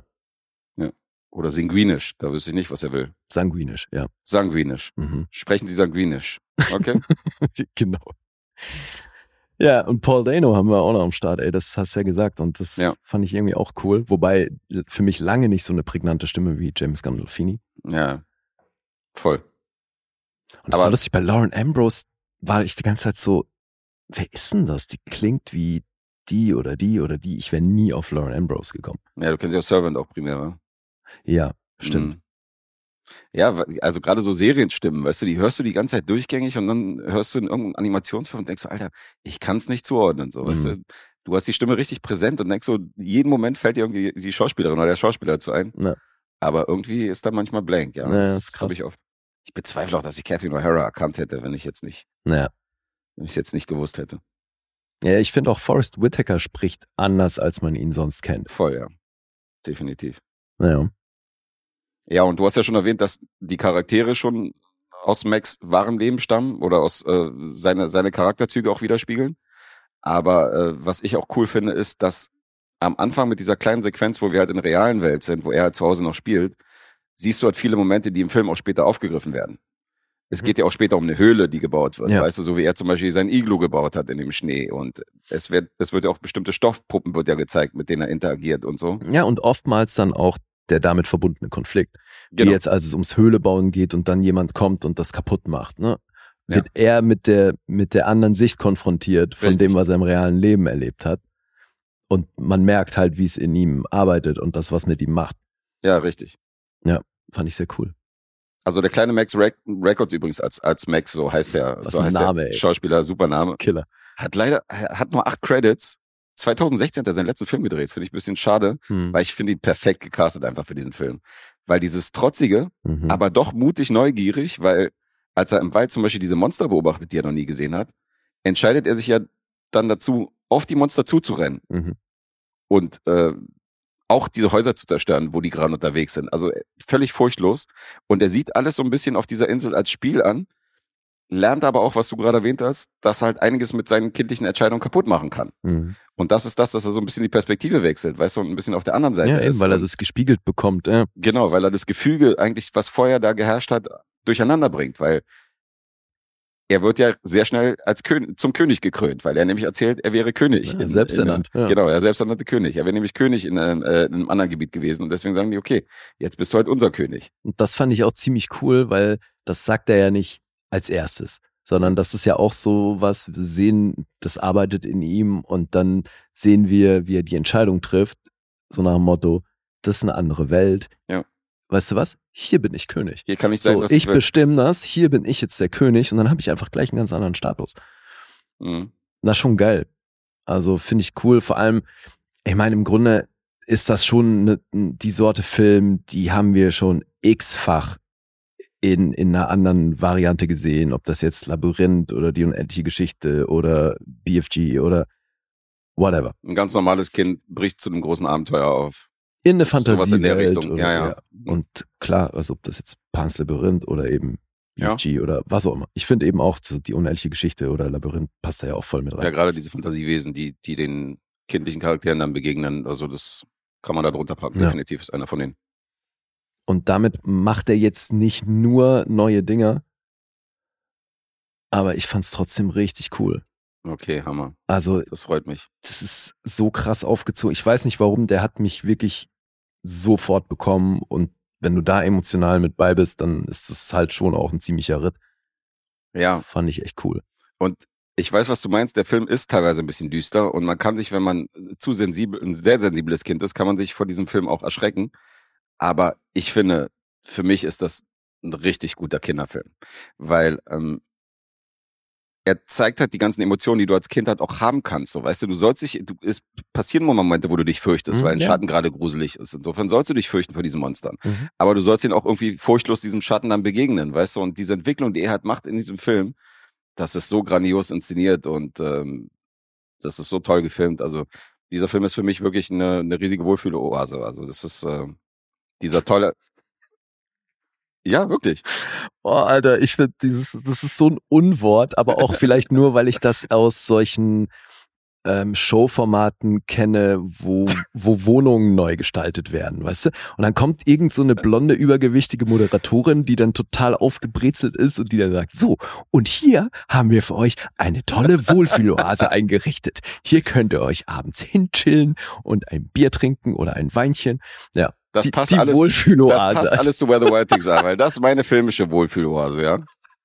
Das ist so geil. Okay. Ja, du, aber ich verstehe ja, was du meinst. Also, ich weiß nicht, ob, also Wohlfühlen, ich wer, wurde da emotional schon tierisch mitgenommen. Also jetzt nicht, war jetzt nicht in Tränen aufgelöst, aber ich finde, das ist Nicht schon, mal bei der Abschiedsszene. äh, doch, hab, auf jeden Fall habe ich hier eine Ich Träne. wollte schon gerade sagen, äh, hallo, gelassen. riesige Muppet-Monster brechen meine Ja. Seele innerlich, Alter. Nee, nee, Moment, also Alter. das da eben und dann noch mit James Gandolfinis Stimme, Alter, das Ja, war ja, too much absolut. auf jeden. Ja, ja, klar. Nee, da bin ich bei dir. Okay. Aber ich finde, das ist jetzt nicht so ein Feel-Good-Movie, wie Wohlfühl-Oase vielleicht bezeichnen könnte. Weil ich finde, dafür macht Mhm. der äh, emotional zu viele Ausschläge in verschiedene Richtungen. Aber der ist trotzdem rundum schön. Ja. Also das auf jeden Fall. Bin ich voll bei dir. Ey, und ich, als ich das gelesen habe, was die hier für Probleme hatten mit diesen Kostümen, Mhm. weil das, was die Hanson Company ja anfangs gemacht hat, da waren ja so mechatronische Augen, dass die halt sich bewegen konnten ne? Mhm. und die Münder und so. Und das hatte halt zur Folge, dass diese Kopfteile, die die hatten, so schwer waren, dass keiner oder kaum einer von den Performern ja. überhaupt geradeaus laufen konnte Ja, in dem ja. Ding, weil der Kopf halt so einen Schwerpunkt immer in eine oder andere Richtung. muss, muss schon auch ein bisschen lustig ausgesehen haben, aber das ging halt, also war halt nicht praktikabel und nicht Ja. umsetzbar, dass die dann damit durch die Gegend rennen und mit dem, mit den anderen Schauspielern interagieren. Mhm. Und dann mussten die das anders lösen und dann haben die diese Köpfe so, da haben die sämtliche Technik aus den Köpfen gemacht, damit die leichter wurden und dann waren die Augen blank. Mhm. Und das finde ich schon krass, wie die das hinbekommen haben, weil ich meine, 2009 ist schon auch noch so ein Zeitpunkt, wo man sagen können, hätte halt auch echt in die Hose gehen können Mhm, mit dem CGI, voll. Weil das wirklich gut gealtert ist. Ey, alles, was hier CGI ist, ist mega, finde ich. Super. Weil ich kann, ich kann es nicht von den Practical Effects oder von den Kostümen Ja. unterscheiden. Es ist wirklich und deswegen toll. wirklich größten Respekt auch an alle, die hier beteiligt waren, dass das am Ende so aussah, weil das ist auch zum einen schauspielerisch dann eine Herausforderung, ne? weil du halt, äh, der Junge spricht dann in Augen, die nicht vorhanden sind und Ja. irgendwo aus dem Off kommt das, was die Monster dann halt sagen, was später nochmal anders eingesprochen wird und so, ist echt nicht ohne, vor allem für einen Jungen in dem Alter, Mhm. hat er echt gut gemacht und ich finde, wie sie es dann in der Post gemacht haben, das ist krass, Alter, weil einfach die haben, die transportieren Emotionen, so, das Mhm. fühlt sich wahnsinnig echt an alles. Also so echt sich das anfühlen kann in so einem Ja, ja. Fantasieszenario. Ne? Der Junge hat ja auch ähm, im Laufe des Films hat er für mich auch immer den Eindruck gemacht, ich habe das nie irgendwie, dass ich das nicht geglaubt habe, dass das für ihn gerade ein riesiges Spiel ist. Und ich glaube, so war es auch beim Dreh. Weil ich habe mir natürlich Mhm. auch Making of angeguckt und Spike Jones hat natürlich, ist natürlich super spielerisch mit dem Jungen umgegangen, Mhm, so, weißt klar. du? Der hat zum Jungen gesagt, so, ja, wenn du mir jetzt ins Gesicht malen könntest, was wäre das? So, als sie so einen Telefonchat hatten. Und dann Mhm. hat er sich mit dem Edding so diese Sachen ins Gesicht gemalt, die halt Max ihm gerade in dem Moment gesagt hat und so, Okay. weißt du? Geil. Und die hatten halt so wirklich und ähm, die hatten halt so ein total kindliches Verhältnis zueinander und das war halt genau richtig so und das kam halt rüber so. Der Junge hat halt im Interview erzählt, weißt du, wie er durch den Wald gerannt ist, wie dann links und rechts so bei ihm alles explodiert ist, wie dann irgendwas hochgegangen Ja, ist und das war für ihn halt ein großes Abenteuer. Ja. Und siehst du halt in dem Film, dass der das gerade voll feiert. So, Ja, du, muss auch und, äh, geil sein. In dem Alter, wenn mega. du sowas machen darfst, richtig ja. cool. Voll gut. Ja, aber eben, also ich kann mir vorstellen, dadurch, dass der dieses Launische schon sehr gut rüberbringt und das war ja wohl auch ein sehr aufwendiger Castingprozess, bis die überhaupt mal dann den Jungen Mhm. gefunden haben, weil er muss eine ziemliche Bandbreite bedienen. Aber er muss halt eben dieses im Kern, dieses Rebellische mitbringen. Und das hat ja, also in der Handlung wird's ja eh so erzählt, dass er halt diese Art hat, weil er nicht gesehen und gehört wird.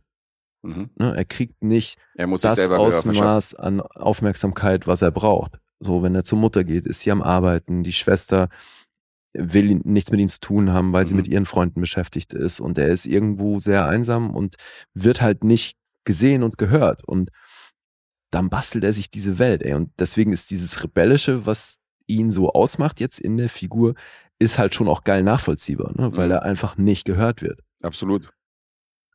Ist auch so toll, wie er in manchen Szenen schreit er ja dann so seine, seine Emotionen praktisch raus, so, weißt du, so. Und dann Mhm. gibt's ja Ja, ist ja Momente, wo er gleich, dann wieder, ähm, gleich am Anfang ja auch, also weil wenn er, als er zu den Monstern hinrennt und dann irgendwann gibt's ja, reden die ja alle im Kreis so und dann schreit er ja einmal rum, was für mich halt auch so den Moment gespiegelt hat äh, aus der Realität, wo alle reden und er wird überhaupt nicht gehört oder gesehen, ne? Es, Ja. äh, Die realisieren gar nicht, dass er da ist.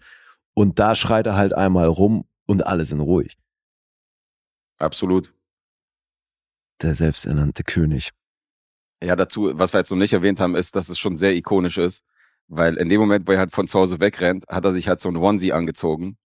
Ach so, dieses Wolfkostüm. Ja. Genau, und hat halt so ein Wolfkostüm an, mit so einem Schwanz halt hinten, weißt du, und so einer Kapuze halt mit Ohren dran und so. Und genau in diesem Outfit landet er halt auch auf der Insel. Das heißt, Hm. das wird natürlich im Laufe der Handlung komplett verdreckt werden und so bei dem ganzen Kram, den er da macht. Aber es ist natürlich auch super ikonisch, dass er nicht in einem normalen Klamotten rumläuft, sondern, Ja. sondern dieses Wolfskostüm halt anhat die ganze Zeit. Das ist schon, Aber ich meine, das kenne ich auch aus den Büchern. ja, ja, da hat er es Ja. auch gehabt, definitiv. Aber es ist auch cool, wie es hier eingearbeitet worden ist, dass er sich halt, dass er gegen seine Mutter rebelliert und sich halt nochmal umzieht und so und weißt du, und da Mhm. äh, durchs Haus tobt, bevor dann, bevor er dann letztendlich ausbricht und so. Ja. Und dann hat er ja diese Krone noch, die er dann aufsetzt, weißt Mhm. du, wo er sich selbst zum König krönt und so. Und dann hat er dieses Wolfskostüm an und diese Krone dazu. Also ist schon, schon ikonisch, ne? Ja. Ist schon geil. Voll gut. Man hat auch so einen guten äh, Indie-Alternative-Soundtrack, so ein bisschen Singer-Songwriter und so, der die Handlung begleitet, fand ich auch sehr, sehr passend. Hat, äh, Ja, da merkt man halt auch wieder, dass Spike Jones einfach viele geile Musikvideos gedreht hat. Äh, Das ja, ja, voll. kann er schon echt gut. Waren ja auch Connection von Yeah, Yeah, Yeahs, was, glaube ich, die Sängerin, die, äh, Ja, die hat er gedatet zu dem Zeitpunkt. genau, die hat er ne? gedatet. Ja. Ja. Deswegen hat die hier den kompletten Soundtrack gemacht. auf jeden Fall. Ja, und er hat sich ja dafür stark gemacht, dass das ein, ein Realfilm wird, weil die haben ihm angeboten, das Ding komplett zu animieren. Naja, es war so eine gute Entscheidung, ey. Und er hat es abgelehnt, weil er gesagt, es ist für ihn halt echt ein Riesenunterschied, ob da ein reales Kind rumläuft und mit Mhm. diesen Wild Things interagiert oder ob das animiert ist. Und ja, ich bin auch froh, dass er sich dafür stark gemacht hat, ey, weil das wäre wirklich ein anderer Film. definitiv.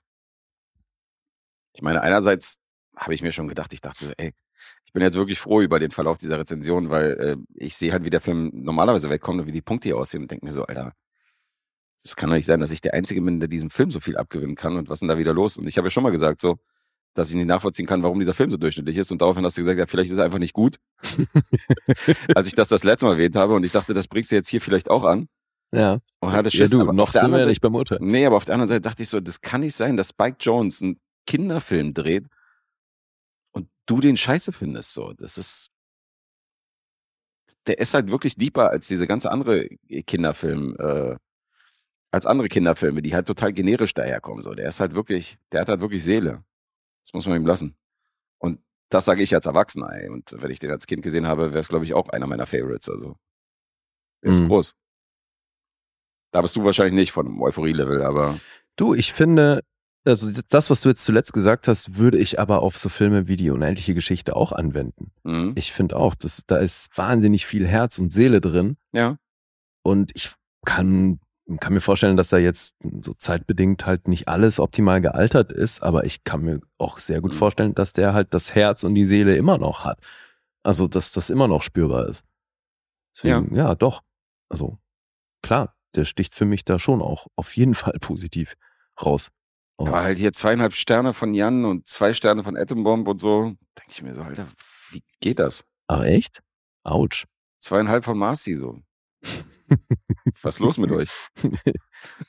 ja, weiß ich auch nicht. Ja, Das, äh, na, da siehst du aber. Was ist da auch- falsch gelaufen in der Kindheit, würdest du Naja. jetzt wahrscheinlich sagen. Naja, klar, da ist, weil wenn du halt hier emotional nicht mitgenommen wirst, dann ist das wahrscheinlich mörder lame alles, Okay. oder? Also ich, ich finde es halt, jetzt gerade so nicht vorstellbar, dass ein das emotional nicht mitnimmt. Aber Also selbst Timo hat, als er den Film halt genannt hat, als Auftragsfilm, meinte er so, ich weiß, der ist nicht perfekt, aber ich mag den sehr und so. An der Stelle wollte ich mir schon widersprechen, wollte ihm sagen, der ist perfekt für mich. Und, Ach. Äh, okay. also Ah, war ein goldrichtiger Tipp mit der 10. Geil. Ha!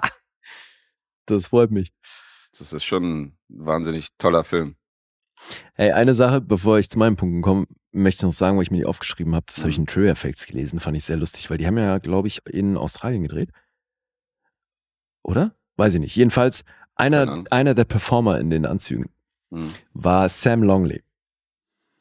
Alter, und der ist der Bruder von Luke Longley. Der hat, Luke Longley war Center in der NBA und hat lange für die Bulls gespielt. Okay. Fand ich irgendwie ganz geil. Völlig überflüssiger Fact. War für Basketballfans. Aber für Basketballfans irgendwie ganz geil, dass hier der Why not? Bruder von Luke Longley in einem der Anzüge steckt. Ja. klar, die haben halt entsprechend große Leute gebraucht, ne? Klar. Klar, kommen wir noch Basketball zu sprechen. Ja. Liegt in der Familie offensichtlich. Mhm.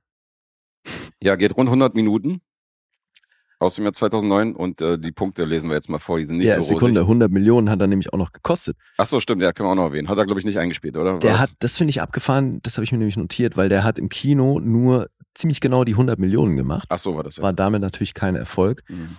Und dann habe ich rausgefunden, dass er über Video-Sales in USA alleine nochmal 36,5 Millionen gemacht hat. Okay. Also weltweit dürfte der, glaube ich, halt über Video primär funktioniert haben, ne? Weil Mhm. Kino war der echt nicht so ein Hit. Aber ist halt auch eben genau das Ding, weil ich glaube, er ist nicht für Kinder. Auch wenn er PG, also gerade, ne, PG heißt ja auch, dass Eltern das entscheiden müssen. Ja, bei bestimmten Kindern, glaube ich, also je nachdem, wie man tickt, wenn man klein ist, wäre das, glaube ich, ein Lieblingsfilm. Also ich glaube, er ist auch für Kinder, aber nicht für alle. Drücken wir Mhm. es mal so aus. Ja, eben. Deswegen PG. Mhm. Aber ich kann mir halt vorstellen, dass das so ein bisschen das Problem war, dass die halt auch nicht so richtig wussten, wie, wie vermarkten wir denn so ein Ding. Ja, möglich. Weil es schon krass irgendwo, dass der nicht über 100 Millionen gekommen ist. Ja, stimmt schon. Erst recht, weil das Buch ja recht ein, wirklich ein Hit war. Mhm. Naja. Hast du sonst noch was? Nee. Hast du die restlichen Punkte vorgelesen? Nee, Nee. ich war dabei. Jetzt die Punkte. IMDb 6,7, Metascore 71 und Letterbox 3,5. Mhm. Und wie gesagt, nach Her, hier kommt die nächste 10 für Spike Jones von mir. Also, Okay. ist echt ein talentierter Bursche und ähm, ja, mag seine Filme total. Schön. I am an excellent guesser. Aktuell läuft's. äh, jetzt halte ich fest. Ich bin auch bei 10. Nein. Ja. Okay.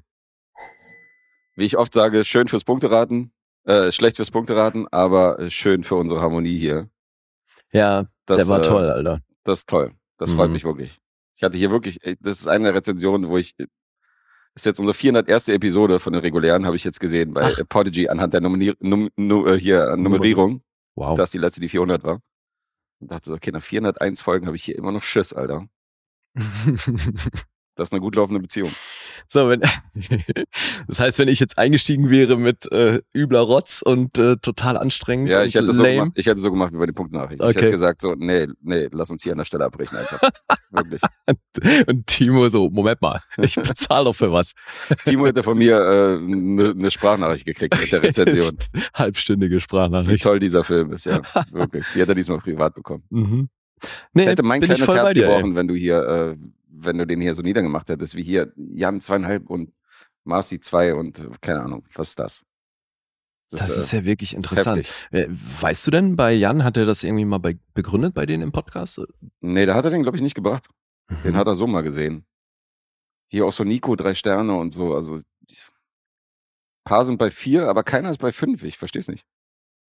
ja, also wenn denen jemand vier Sterne gibt, finde ich das noch vollkommen ist noch, legitim. ist noch legitim, ja, ja, auf jeden Fall. Aber Ja, gut, also bei Mich- drei wäre ich auch schon von Nerd. Talk dreieinhalb, der ist für, den, für seine Verhältnisse ist es noch gut. Der gibt ja selten irgendwie richtig hohe Punkte. Mhm. Aber schon so, keine Ahnung, also. Krass. Naja. Tja, Zweimal zehn von den Banausen. yay. It's in my top 10. It might be my top two. I think it's my number one. Freut mich wirklich. Also du bist ja ein bisschen äh, großzügiger, was zehn Punkte Filme angeht, aber ähm, bei dem hier. Das hat er wirklich verdient. Das ist toll. Ja, der ist super. Sehr schön. Shit, zwei Punkte minus fällt mir gerade. Wird mir gerade bewusst. ja, du bist bei zweieinhalb jetzt insgesamt. In all der Euphorie. Na gut. Mhm. Alright, dann mache ich mal schnell weiter und äh, guck mal, dass ich da vielleicht noch was gut mache. Äh, es tut mir leid, ist wirklich reiner Zufall in kürzester Zeit. Ich habe wieder einen Film von Don Siegel. Ach was, ja. Ähm, warum tut dir das leid? das ist jetzt, glaube ich, der dritte oder so innerhalb von zwei Wochen, oder? Ja, also, stimmt. Ja, wir haben, du hattest The Wild Bunch und dann. ja, aber äh, braucht dir nicht leid tun. nee, aber reiner Zufall. Also es ist jetzt nicht so, dass ich hier eine Serie durchforste. Mhm. Und ich habe hier einen Film aus dem Jahr 1973 und der heißt Charlie Warwick, der große Kuh. Und äh, der ist von Don Siegel. Und äh, die Drehbuchautoren waren John Reese und Howard Rodman. Ähm, Credits hier in dem Fall egal. Der dritte Autor ist allerdings interessant, das ist Dean Reasoner. Und das ist auch der Autor von Dirty Harry, mit dem, äh, der mit Don Siegel da schon zusammengearbeitet hat. Äh, Ach, okay. Naja, eben. Und insofern haben wir hier ein Couple, was, was schon mal einen guten Film hingelegt hat. Jetzt die Frage, hast du was von Charlie Warwick gehört? Nee. Hast du nicht? Mhm. Okay. Der Herr aus dem Titel wird gespielt von Walter Matthau und das war einer von den Filmen aus der 70er Serie, wo er sich den Komödien abgewandt hat. Mhm.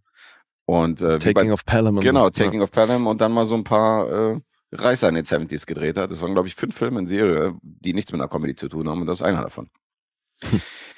und äh, Charlie Warwick in dem Film war mal Stuntflieger mit seiner jungen Freundin, wie wir im Film erfahren.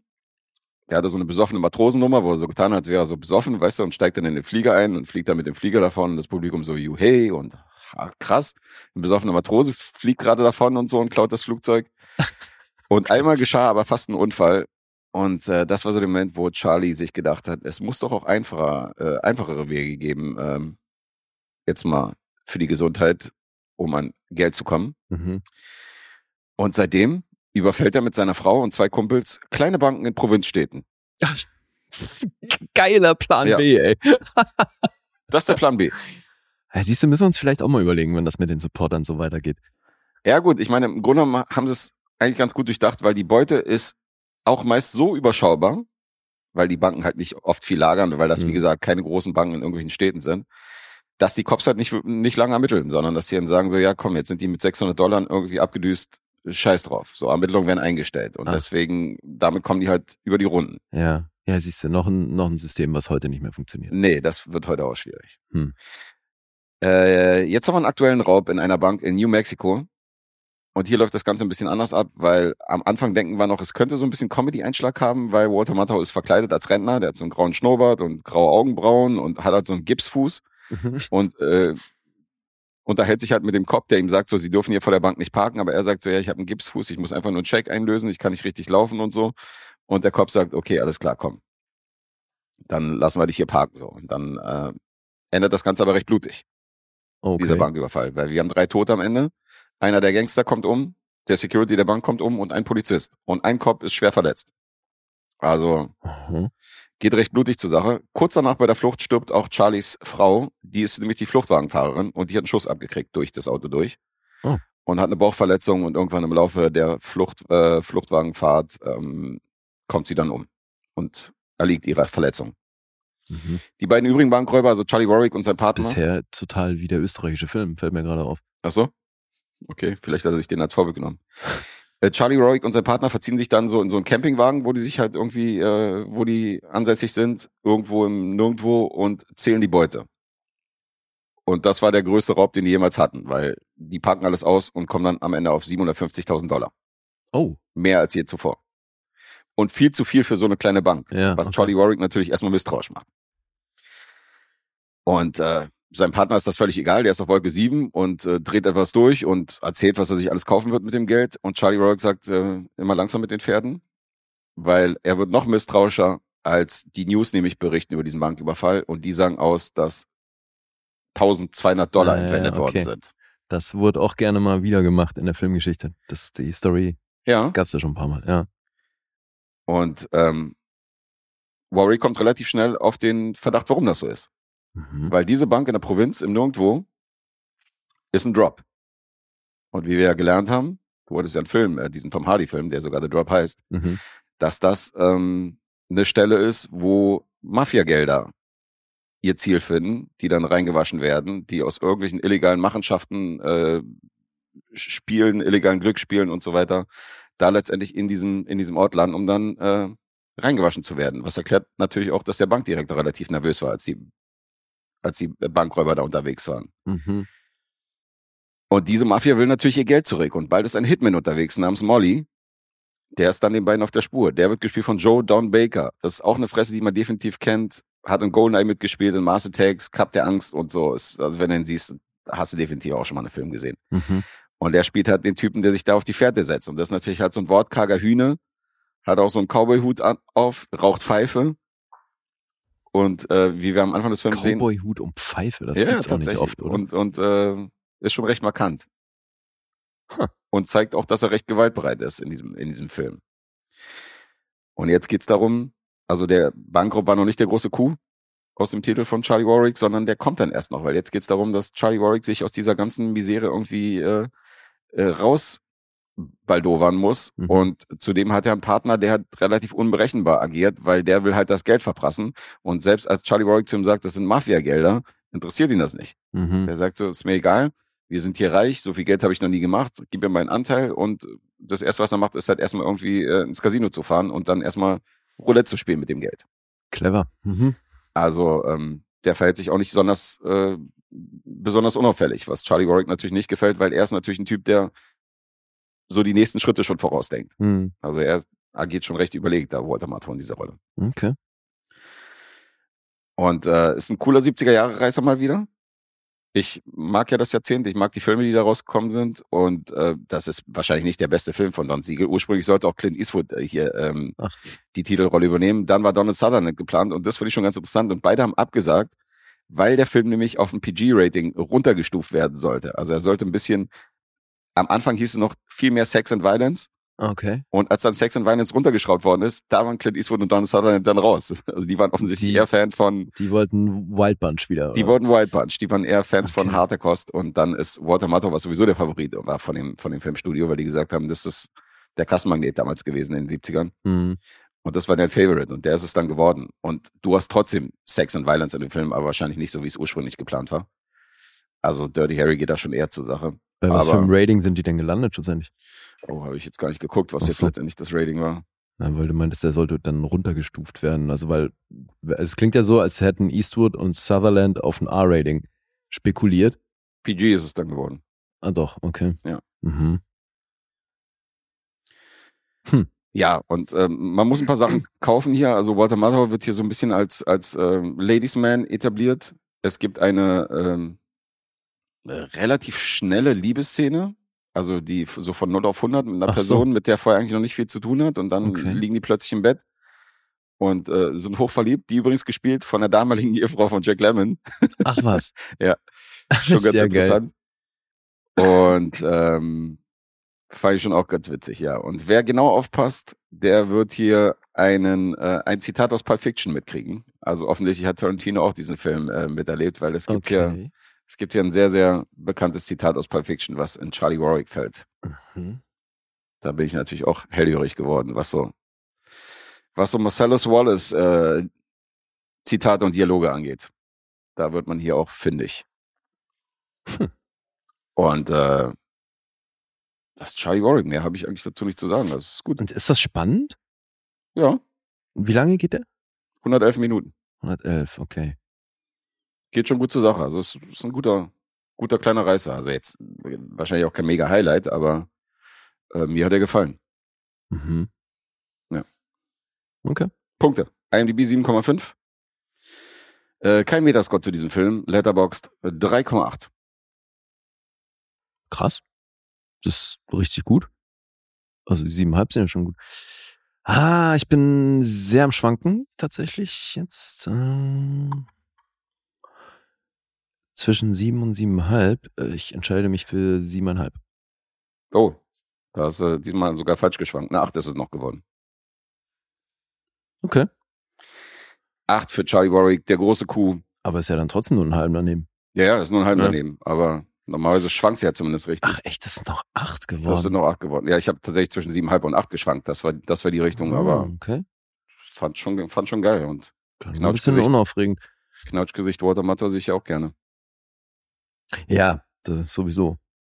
Guter Typ, der Herr Mattau. Ist schon Charakter. Aber, er wird halt an einer Stelle wird er, Ladies Man ist halt. ja, vor allem an einer Stelle, also nicht die Frau, mit der er schläft, sondern es gibt noch eine andere Stelle, so eine Geldfälscherin, wo er halt Mhm. auftaucht. Und die sagt halt auch so, ja, äh, von wegen äh, selten so, dass so ein handsome Man hier so reinkommt. So. Wo ich denke so, ehrlich? Mhm. Handsome Ist Man? klar. Aber was ich ganz cool finde, es gibt eine Stelle, wo dann äh, bei der gleichen Geldfälscherin dieser, dieser Henchman auftaucht von der Mafia. Mhm. Und ähm, sie macht ja halt so die Tür auf und die kennen sich offensichtlich, also sie steckt da auch so ein bisschen mit drin. Und ähm, er stellt sich dann vor so, hi, I'm Molly, und sie sagt dann so, ach so, und ich dachte schon, du wärst Clint Eastwood. so voll, äh, weißt du, so voll äh, Okay. Trotzig so. Und ich dachte so, okay, wie lustig ist es, dass die, dass sie ausgerechnet Clint Eastwood sagt, so, weißt du, der hier mitspielen sollte und der für Don Siegel ja ein paar Mal vor der Kamera Ja, ja. stand, weißt du, insofern, dass das das Beispiel war, fand ich schon, fand ich schon geil. Man sieht ja selten, dass reale Personen so in so einem, in so einem, in so einer Handlung verarscht werden, aber in dem Fall fällt tatsächlich der Name Clint Eastwood, das fand ich schon auch ganz cool.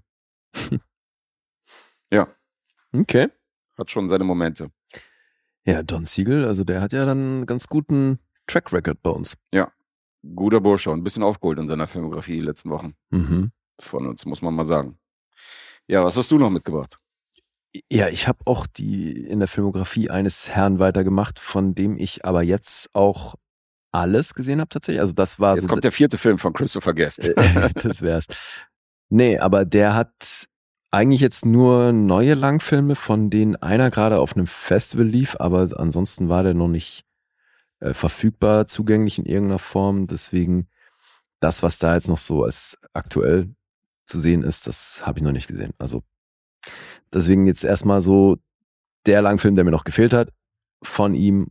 Sein Name ist Quentin Dupieux und das hier ist sein zweiter Langfilm nach Non-Film und der Film, den er vor Rubber gemacht hat.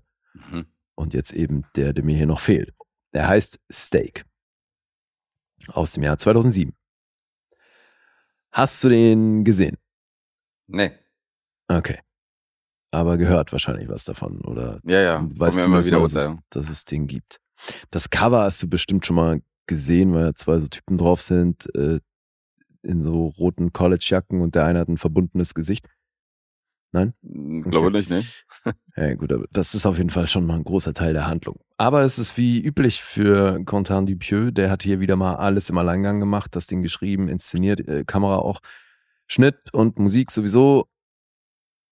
Und wie auch üblich für die meisten seiner Filme, das ist nicht besonders lang. Das geht hier eine Stunde 22.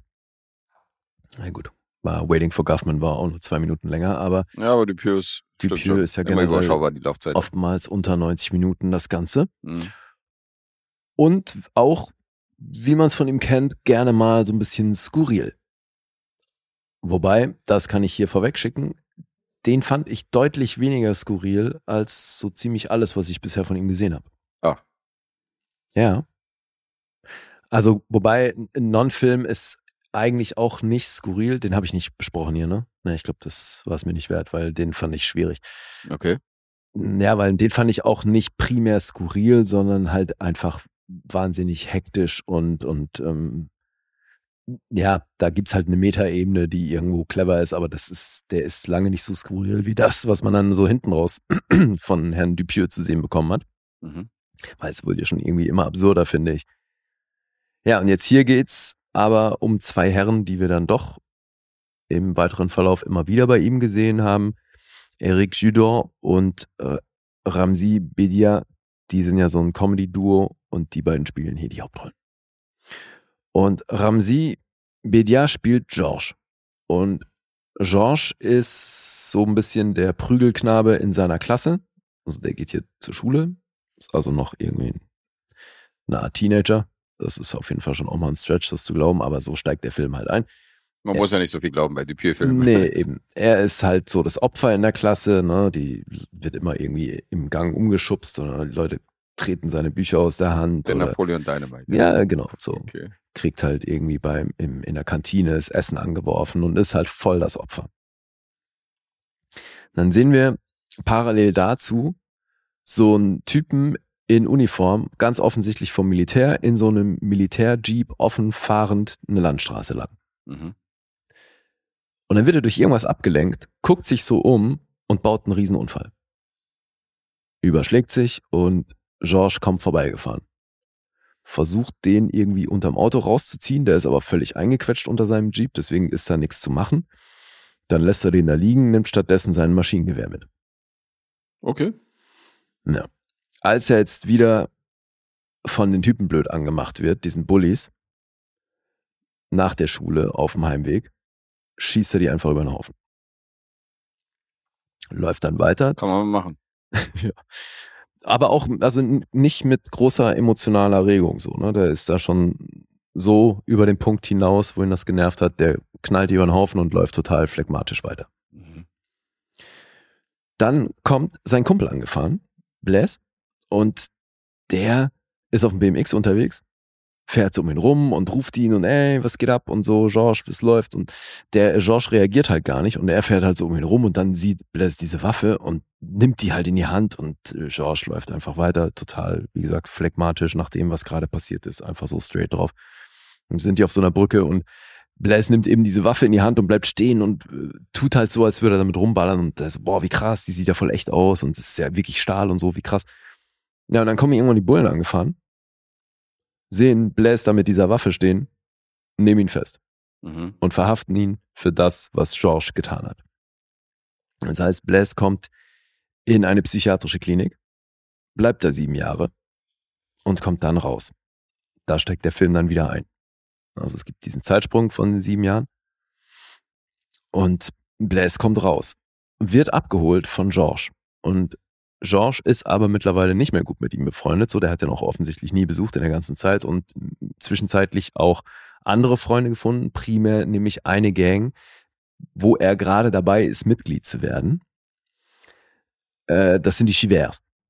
Chiver, die haben diese roten Jacken an, wo hinten Chiver draufsteht und die haben auch ein, ein Begrüßungsritual, so, so eine Art äh, Handshake-Fuß-Kombination, die sie dann immer machen. So, das ist so mit auf den Oberschenkel klopfen, dann Hand geben und unten so kicken. Und dann haben die immer diese, diese roten Jacken an und trinken immer Milch aus Flaschen. Was bedeutet Chiver? Hat das, Keine Ahnung. hat das irgendein, ist das irgendein Wort? Milch? Weiß oder? ich nicht. Weiß ich nicht. Nee, Milch heißt es nicht. Okay. Ja, aber das ist halt jetzt so eine, so eine Gang. Das sind erstmal nur so vier, fünf Hansel, die halt dann alle in ihren roten Jacken und Jeans rumlaufen und die haben halt so einen Dresscode und dem Anführer der Truppe ist halt auch wichtig, dass die alle anständig aussehen. Mhm. Und deswegen unterziehen die sich alle irgendwelchen Schönheits-OPs. Okay, Und- jetzt wird's wieder. Und George hat, obskur. George hat das halt gerade gemacht und deswegen ist halt sein ganzer Kopf eingebunden. Ah ja. Wie so eine Mumie. Mit so zwei Löchern äh, für die Augen und einem kleinen Loch für den Mund. Und so holt er dann Blaise ab aus der psychiatrischen Klinik. Okay. Und auf dem Rückweg fahren die im Auto und da gibt's dann schon einen Moment, den ich sehr witzig fand, weil George möchte Blaise dann einen Witz erzählen. Mhm. Und da wird es vielleicht auch wieder erkennen, diesen Moment, weil George wird dann permanent von Blaise unterbrochen.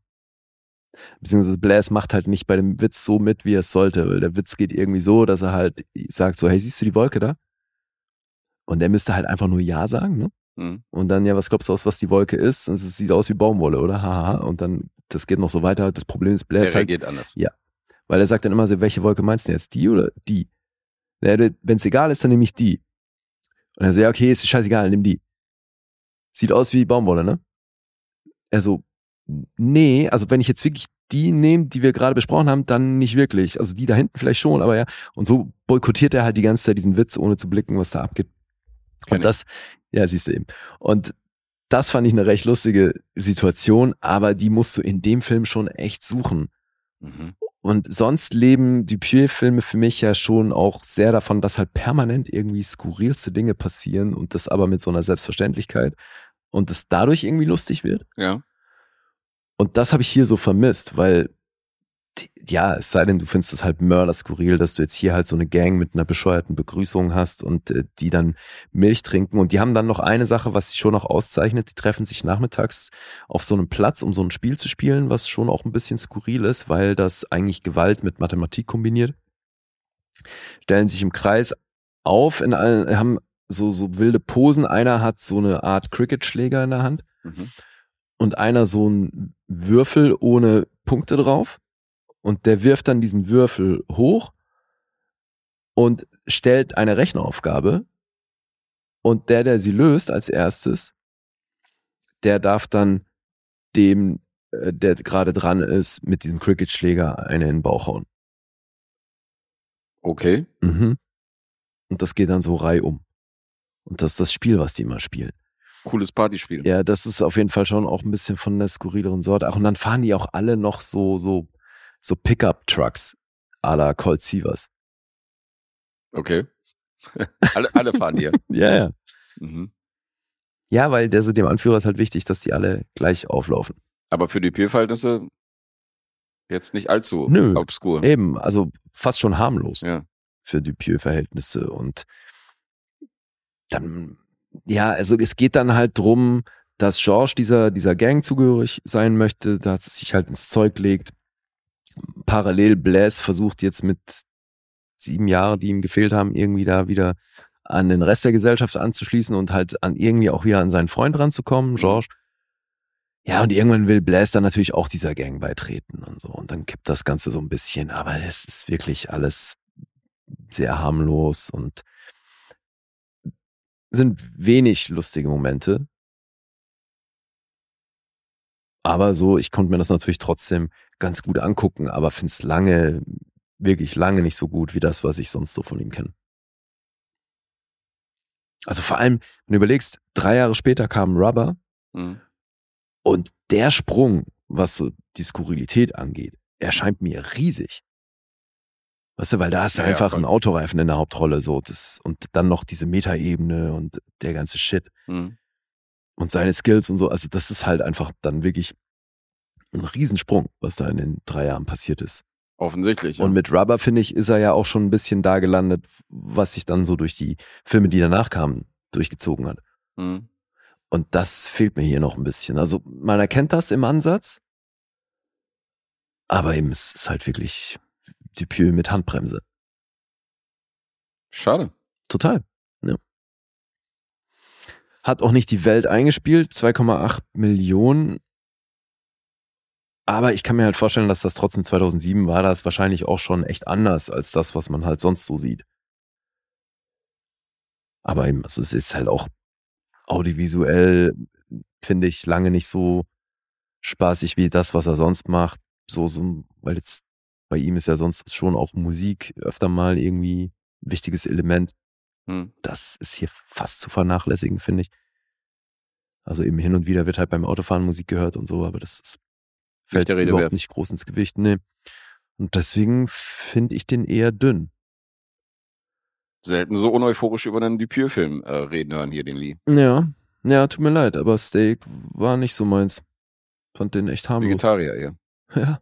Mhm. Das kommt noch dazu, ich weiß bis heute nicht, warum dieser Film Steak heißt. Okay.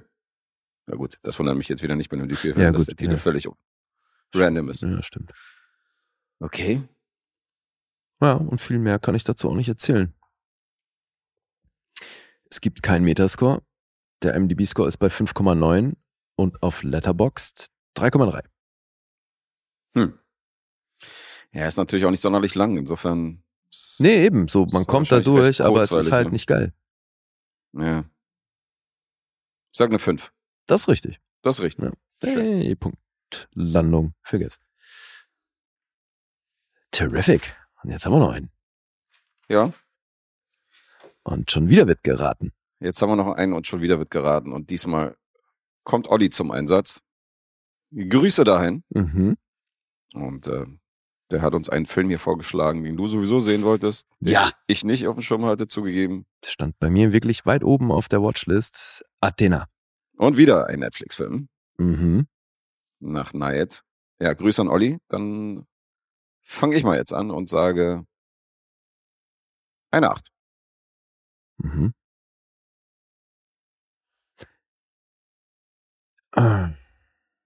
Das, nee, ich lass mich nicht beeinflussen. Ich sage, du bist bei 8,5. Mhm. Hast ja auch ein bisschen Dispo. So ist nicht. Ja, deswegen. Okay. Jetzt erzähle ich mal, was hier geht, wobei das gar nicht äh, lange dauern wird, weil das die Handlung an sich ist ja äh, recht überschaubar. Das stimmt wohl. Es geht um Polizeigewalt. Ein 13-jähriger Junge, wir sind in Frankreich natürlich, und in, ähm, es kam ein 13-jähriger Junge um Mhm. und die Handlung setzt wenige Stunden danach ein. Und zum Zeitpunkt, als der Film einsteigt, ist uns nicht klar, wie der Junge umgekommen ist. Es wird nur in den Medien berichtet, dass die Leute, die ihn umgebracht haben, eben Polizisten waren. Und es ist halt so ein George Floyd-Ding. Ja, es gibt auch, in, äh, genau, es gibt in Social Media gibt es halt so ein Video, das eben, weil kursiert. es halt wirklich, es gab da eben Berichte drüber oder Videos, die Mhm. existieren, wie der Junge da halt tot liegt und die Polizisten drumherum stehen oder weggehen. Und das versetzt natürlich nicht nur die Angehörigen, sondern ein ganzes Viertel in tierische Aufruhr. Mhm. Und die machen eine Welle und die machen sich stark, auch gegen die Polizei vorzugehen. Und im Fokus dieser Geschichte stehen drei Brüder oder zwei Brüder und ein Halbbruder, die alle äh, auf verschiedenen Fronten sind. Mhm. Weil der eine, mit dem wir einsteigen, der ist bei der Polizei. Das heißt, sein Bruder wurde von korrupten Bullen oder wem auch immer eben umgebracht. Und er muss sich da jetzt ähm, Presse stellen und äh, Ko Kollegen kurz, und so weiter. Ist, ist der nicht Soldat? Kommt gerade irgendwie aus dem Kriegseinsatz irgendwie? Also der ist doch nicht direkt bei der Polizei. Abdel meinst du? Ja, Der ist Soldat, glaube ich. okay, Abdel ist Soldat, aber er ist halt auf der Seite des Staates. Ja, ja, genau. darum geht's. Er okay, er ist nicht, er ist kein Polizist, er Ja. ist, ja, er ist äh, Soldat, richtig. Mhm. Aber er muss sich eben dann vor der Presse und äh, vor den anderen Leuten halt auch irgendwie immer wieder äußern, beziehungsweise wird da halt so reingedrängt. Und vor allem, weil er eben jetzt das große Problem ist, dass sein jüngerer Bruder, Karim, der ist der Anführer der Unruhen.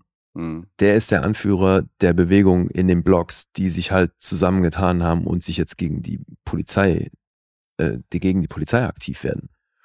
Und dann gibt's noch einen Halbbruder, der auch in dem Wohnblock lebt, äh, Mokta. Der ist aber Drogendealer und der will eigentlich nur gucken, dass er da heil rauskommt und eben seine Sachen auch da mitnimmt. Weil der halt nichts verlieren möchte, also materiell nichts verlieren möchte bei der ganzen Nummer. Nee.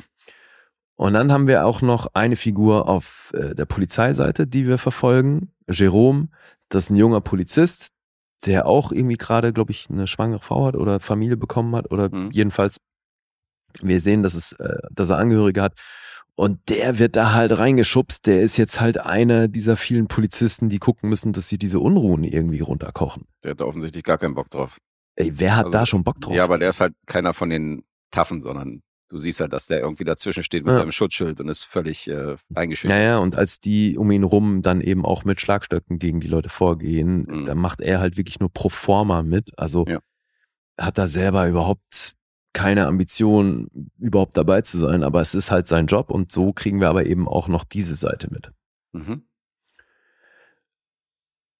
So viel zur Handlung. Also viel mehr kannst du über die Handlung, glaube ich, nicht erzählen, weil das musst du erleben, weil dieser Film lebt voll und ganz von der Inszenierung.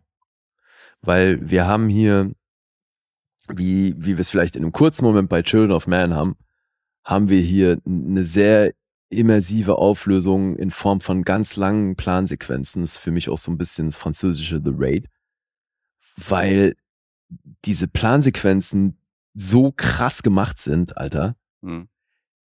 Digga, was ist dieser Film bitte für ein Brett? Ich bin gar nicht mehr klargekommen. Mhm. Ich habe auch bei so vielen Sachen dachte ich so, Alter, haben die jetzt original die Kamera übergeben oder was? Das ging doch gar nicht anders. Als du hast, ähm, als die, das muss man glaube ich schon sagen, die, die, diese Gegenbewegung oder halt die Leute, die hier randalieren, das sind natürlich primär Jugendliche, Männer, die marschieren dann bei der Polizei ein und holen sich sämtliche Waffen raus. Das geht ja am Anfang bei der Pressekonferenz los, genau. das ist die Anfangssequenz. Da geht es ja schon gewalttätig los, weil die da die komplette Polizeiwache, oder? Ja, genau. Mhm. Abdel ist bei der Polizei und soll sich äußern und äh, dann ist Karim auch anwesend und wirft einen Molotow-Cocktail in die Runde und dann Ja. nehmen die diese Polizeistation auseinander. Und das alles in einer langen Plansequenz inklusive wieder wegfahren, weil die sich dann einen Polizeikastenwagen schnappen, Mhm. den einladen und mit dem davonfahren. Dann fahren die zurück in dieses Gebiet. Genau. Und dann haben wir eine Kamerafahrt, die, wie sie neben dem Auto um das Auto rumfahren und dann aber auch ins Auto, in den Wagen reingehen, in diesen Kastenwagen, da wird Mhm. dann auch noch drin gefilmt. Und das, da habe ich nur gedacht, so, Alter, okay, wie krass. Die müssen jetzt, die haben, sind wahrscheinlich auf dem Motorrad nebenher gefahren und haben dann die Kamera übergeben. Und genau so war es dann auch, weil ich habe mir ein Making-of angeguckt. Habe ich auch Alter gesehen. Ja. weil es wirklich beeindruckend gemacht ist. Und das ist wirklich vergleichbar wie bei The Raid. Also vor allem Mhm. The Raid 2 gab es ja auch diese Sequenz mit diesem Mercedes, war das, glaube ich, wo sie nebenher fahren und dann ins Auto rein, da kurze Prügelei Ja. und dann wieder raus und so. Und das halt in einem laufenden Take. Und das funktioniert nur mit Kamera übergeben oder eben, also hier haben sie es mit dem südamerikanischen Kameramann, haben die wirklich beeindruckende Sachen gemacht. Gibt es auch eine Sequenz, weil der immer mittendrin ist in den Leuten und das halt bei so langen Plansequenzen Mhm. hatte halt leider oft zur Folge, dass die abbrechen mussten, weil dann irgendein Komparse gegen ihn gerannt ist oder er irgendwo gegengekommen ist und es wurde halt minutiös geprobt. Mhm. Und dann gab es halt auch immer nur so Drehplan, war halt für einen Tag einfach eine lange Plansequenz. Da gibt's nichts mit mehreren Takes und so. Aber es ist schon auch interessant, was der Regisseur darüber erzählt, weil es halt ein ganz anderes Arbeiten ist, ne? Weil es Mhm. halt ein bisschen wie bei einer Theateraufführung ist. So, du probst, du probst, du probst und jetzt ist die Aufführung.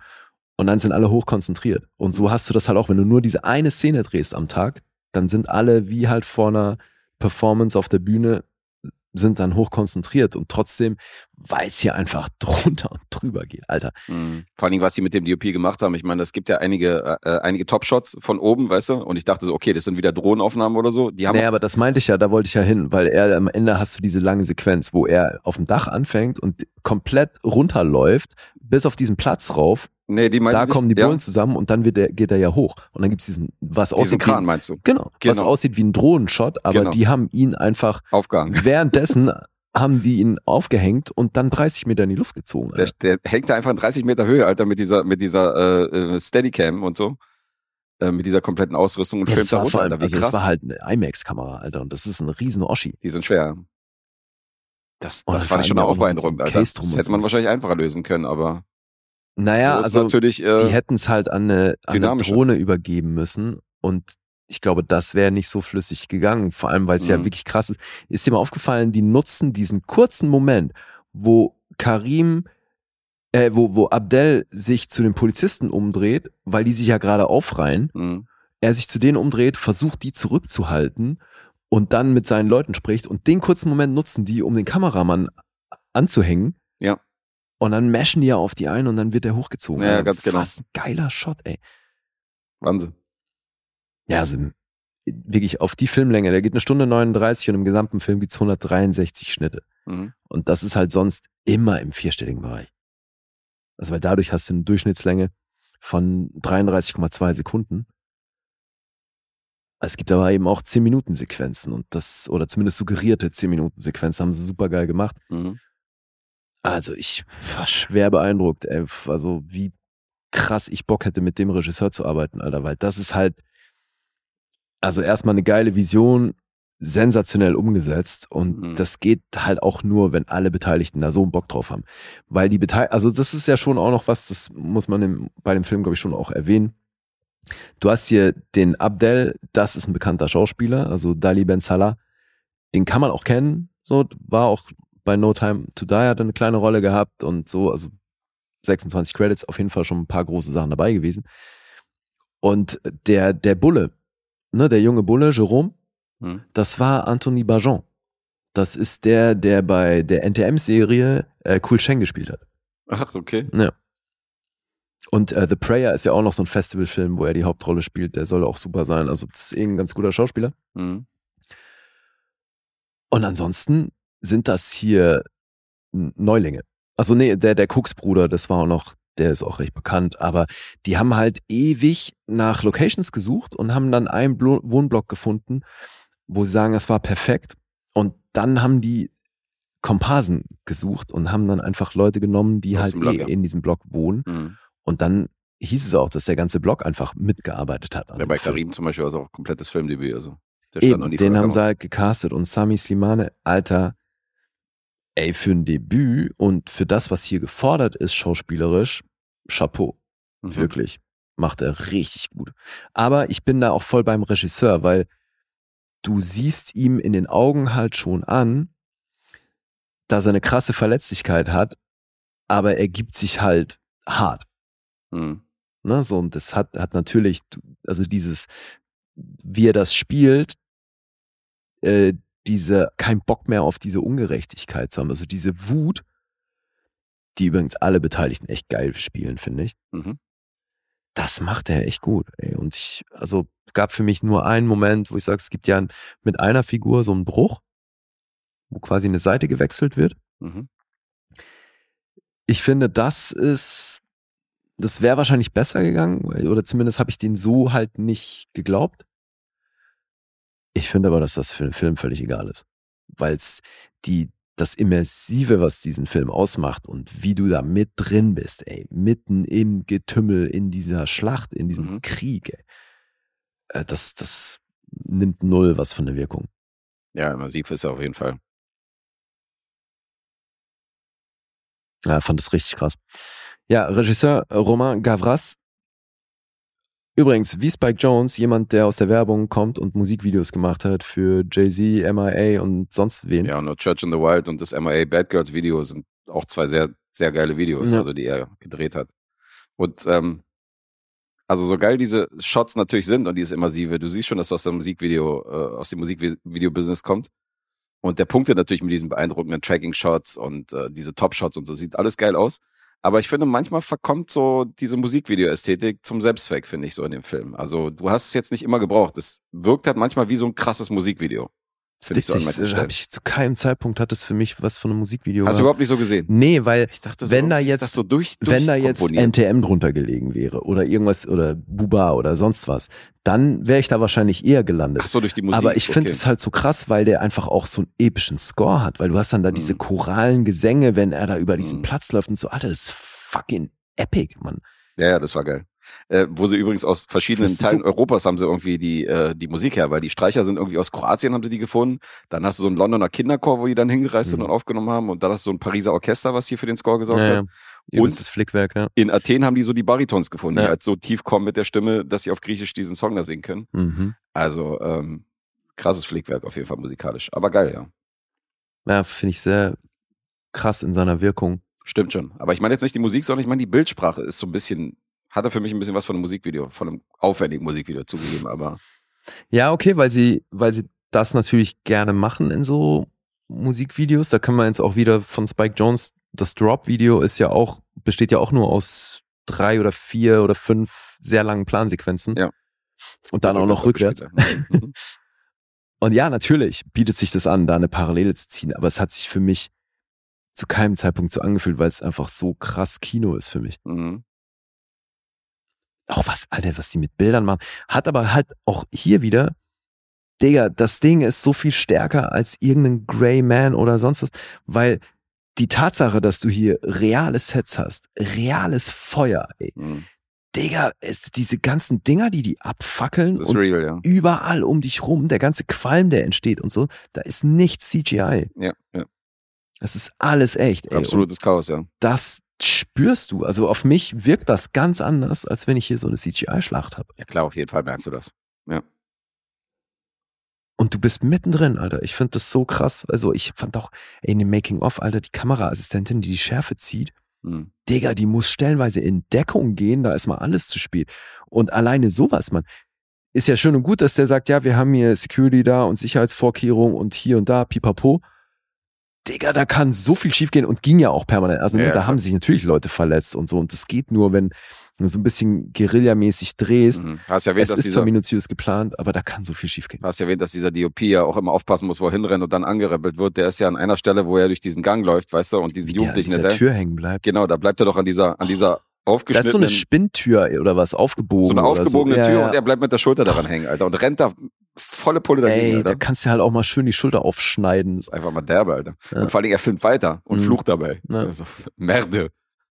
Aber hält die Kamera immer noch drauf, ey. Ja. Ja, und dann eben ein paar Mal sieht man ja dann auch leider den Abbruch, ne, weil halt ein Komparse den DOP so angerempelt Ja. hat, dass er, oder den Camera Operator, dass er, dass es nichts geworden Das ist. ist das Risiko, so. wenn man mittendrin ist, ja. Ja. Und dann irgendwann die vier Leute um den Kameramann rum, die halt dann die rennenden Komparsen irgendwie zur Seite tackeln, Mhm. damit die nicht auf ihn rauf und so. Schon geil, Mann, ey, das muss so bocken, so zu drehen, Alter. Ja, cooles Ding.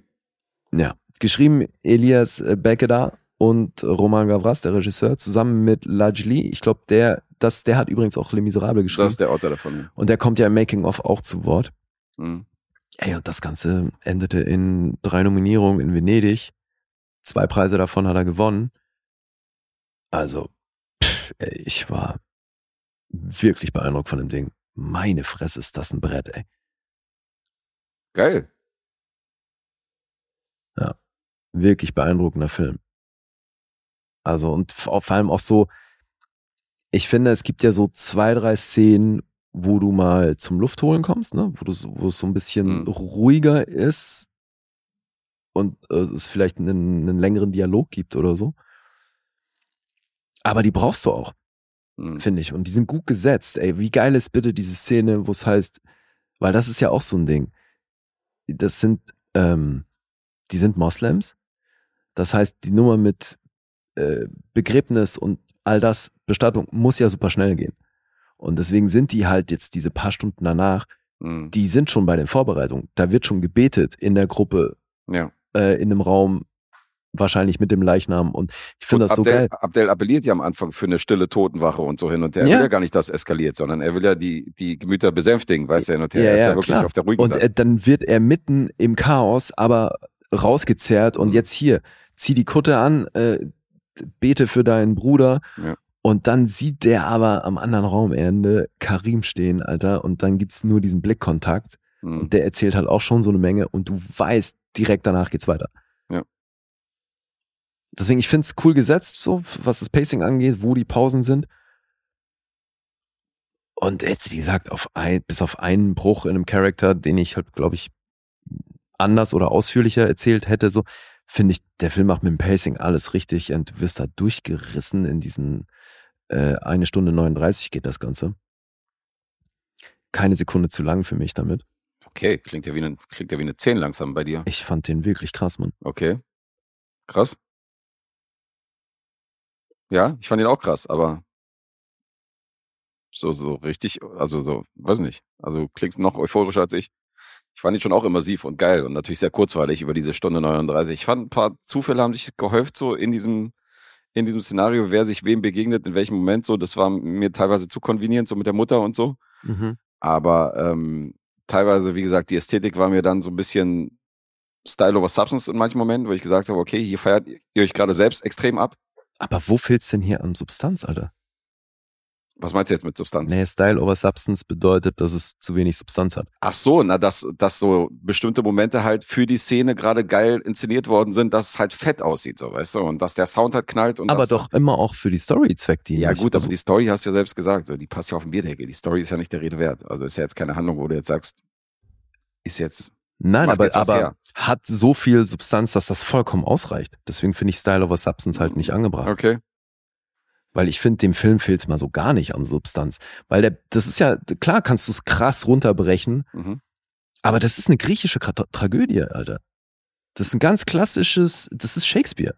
Mhm. Das wirklich, das ist ganz klassisch. Du könntest es fast auch aufteilen in drei Akte. Und wie geil, dass du drei Brüder hast. Und also, ja, ist für mich ein, wirklich ein ganz klassisches äh, Drama. Fast schon ein Theaterstück. Das kannst, ja, griechische Tragödie ist das. Mhm.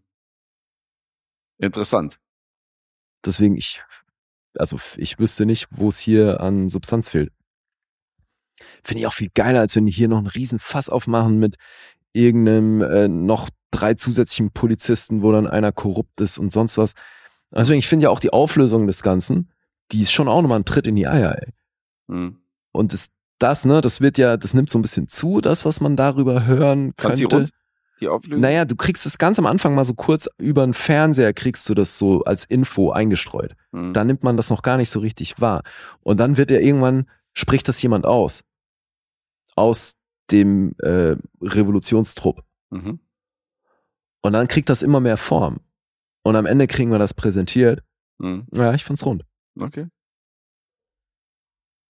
Na, ich war mir am Ende nicht sicher, ob ich das Ende so geil finde. Das kommt auch noch dazu. Naja, es, äh, für mich zeigt's halt diese, diese Hoffnungslosigkeit des ganzen Unterfangens erst recht. Mhm. Also, weil du hast ja hier über ein persönliches Schicksal wird ja schon ein großes Ding angeprangert. eben, also ne, Polizeigewalt ist ja weltweit auf jeden Fall ein Thema. Hm. Und ich find's cool, weil er, find's cool aufgezogen, weil er nicht verurteilt. Das heißt ja nicht, scheiß Bullen, die machen alles falsch, weil wir sehen eben auch über Jerome, wie er, der sucht sich das ja nicht aus und wäre lieber überall anders, aber ist eben dann auf der anderen Seite und durchlebt aber was ähnliches.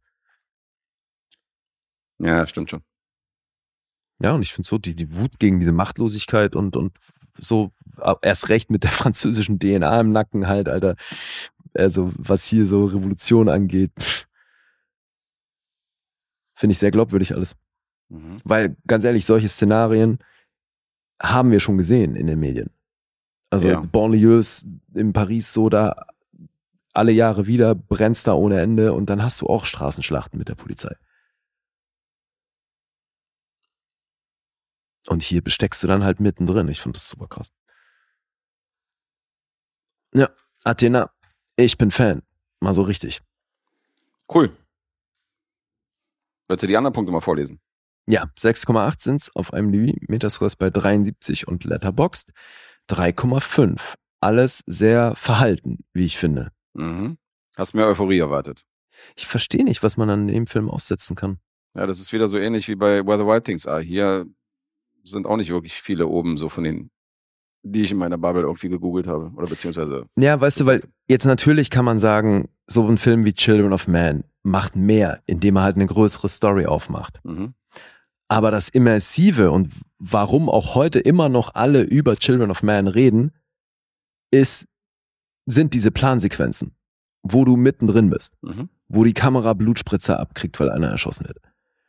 Das ist mitunter ein Grund, warum Children of Man heute noch irgendwie eine Rolle spielt warum, oder immer wieder erwähnt wird. Und ich finde, es kommt halt schon auch stark drauf an, wie bei Where the Wild Things Are. Was will ein Film? Also was, was, was will er uns erzählen und was will er, will er erreichen damit? Und ich finde, das kann das einfachste Ding sein, wenn der dann in diesem einfachen Ding alles richtig macht, ist das ein 10-Punkte-Film. Ja. Bei, an, bei anderen Leuten fehlt vielleicht äh, dieses, da reicht vielleicht nicht diese Optik und das Immersive, sondern die suchen da vielleicht mehr drin in den Film. Ich weiß nicht. Aber ich finde halt die, für mich ist die Story, die dieser Film erzählen möchte, Hm. Nämlich, dass er mal kurz alle Seiten von so einem Konflikt zeigt und wie beschissen das alles ist, das will, will er in meinen Augen erzählen und das eben sehr klassisch. Und damit macht er für mich alles richtig. Hm. Weil er eigentlich eine klassische Geschichte nimmt und das aber halt einmal komplett auf links dreht mit dieser Inszenierung.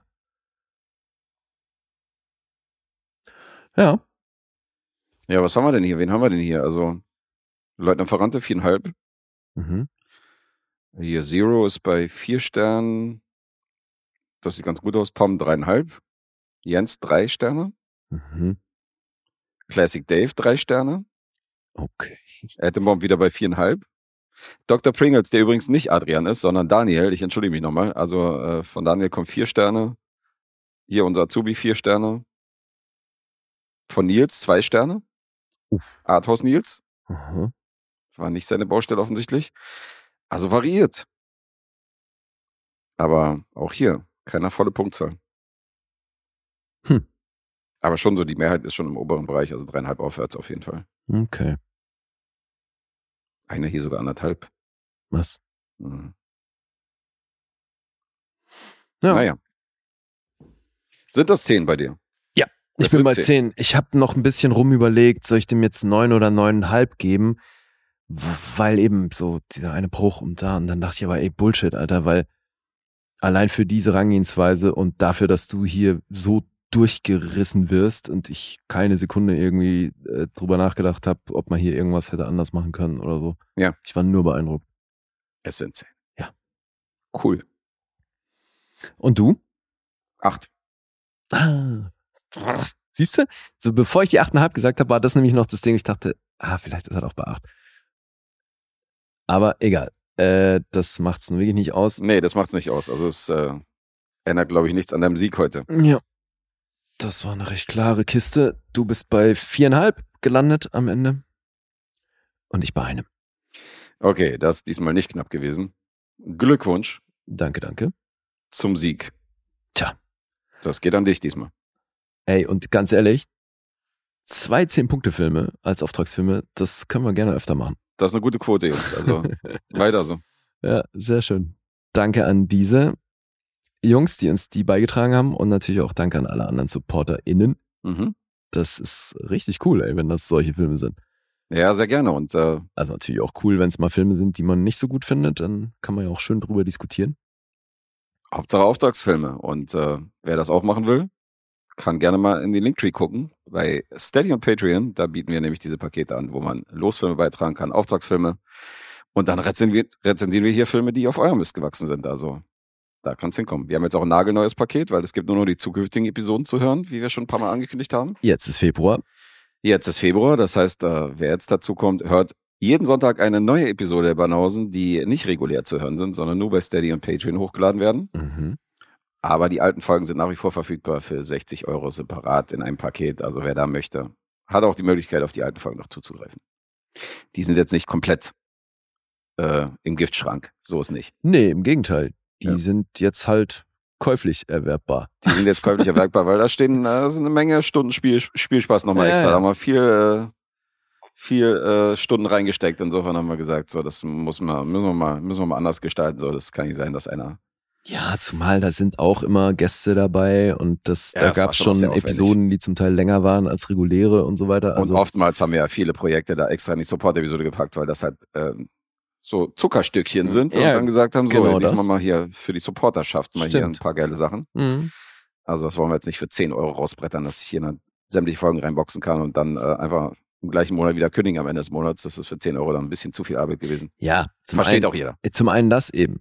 Und zum anderen für mich war halt schon auch wichtig, dass die Leute, die uns halt von Anfang an supporten, irgendwann eben auch besser dastehen, als die Leute, die sich das nach fünf Jahren überlegen. Das stimmt. Und ein paar sind ja noch auf den Zug aufgesprungen, auf die letzten Meter Ja. und äh, sind dann nochmal, haben Herzlich gesagt, willkommen. so, herzlich willkommen, haben dann gesagt, so, ja komm, das Schnäppchen nehmen wir nochmal mit. Mhm. Also herzlich willkommen bei uns. 60 Euro gespart. Richtig. da war auch ein Schwabe dabei. Insofern, Natürlich. der hat gesagt, so, damit appelliert er natürlich an, meine, an mein Schwabentum. Und äh, Ja, wie der Schwabe sagt, was nichts kostet, ist nichts. Ne? ja, und ich habe ihm auch gesagt, wir haben schon Andreas in der, äh, in der Supporterschaft. Und da hat er gesagt, naja, nenn mich doch Schwaben-Andreas oder Schwaben-Andi. Schwaben so. Andi. Und äh, der ist fein damit. Insofern haben wir jetzt einen Schwaben-Andi, der hat, hat das Schnäppchen noch mitgenommen. Boah, Herzlich willkommen. Sehr schön. Ja, mal gucken, was da noch an Losfilmen und Auftragsfilmen von euch kommt, von euch Neulingen. Also wir sind gespannt. Aber wir freuen uns natürlich immer über Zuwachs und sind euch da sehr dankbar. Deswegen gerne weiter sagen. Unbedingt. Und ansonsten, Tja, auch in der nächsten Haben wir Episode nichts haben wir wahrscheinlich wieder einen Auftragsfilm, ein bis zwei, aber Ja, welchen ja, haben wir klar. jetzt noch nicht besprochen. nee, aber Das, gibt's jetzt äh, andauernd. Genau, gibt's jetzt andauernd und wer Tabelleneinsicht hat, kann ja da mal die Augen offen halten, dann wisst ihr, was in der kommenden Episode kommt. Yes. Das machen wir dann off Mic äh, aus, die Planung. Ja, ja, besser ist es. Cool. Alright. Dann willst du noch was loswerden? Nö. Nö. Ich habe nichts mehr. Ja, siehst jetzt sind wir doch schon über zwei Stunden. Ja, ist ja auch gut so. Nicht hier diese 80, 80 Minuten, 90 Minuten Episoden der letzten Male. Was sind das, Alter? Das sind doch nicht die Banausen, wie ich sie kenne, Alter. Ja, das, Das ist, haben sind wir endlich mal die zwei Stunden wieder über, überschritten. das sind die, die Pures unserer Episoden. Ja, muss auch mal sein. Dann Hm. kriegt das mal ein bisschen aufgeholt hier, unseren Stoff. Stimmt, es soll ja Leute geben, die da nicht hinterherkommen. Nach wie vor, jeden Dienstag, jeden Freitag und für die Supporterschaft auch jeden Sonntag, dreimal die Woche, Mhm. bewegt mit Banausen. Ja, und das bald seit, bald, seit fünf Jahren. Ja. Dieses Jahr feiern wir Fünfjähriges. Yay! Yay. Da haben wir uns auch schon ein paar Sachen überlegt, also seid gespannt. Mhm. Da kommt was auf euch zu. Wir arbeiten weiter dran. So sieht's aus. Jetzt aber wirklich, oder? Jetzt aber wirklich, sind wir raus. Tschüss. Tschüss.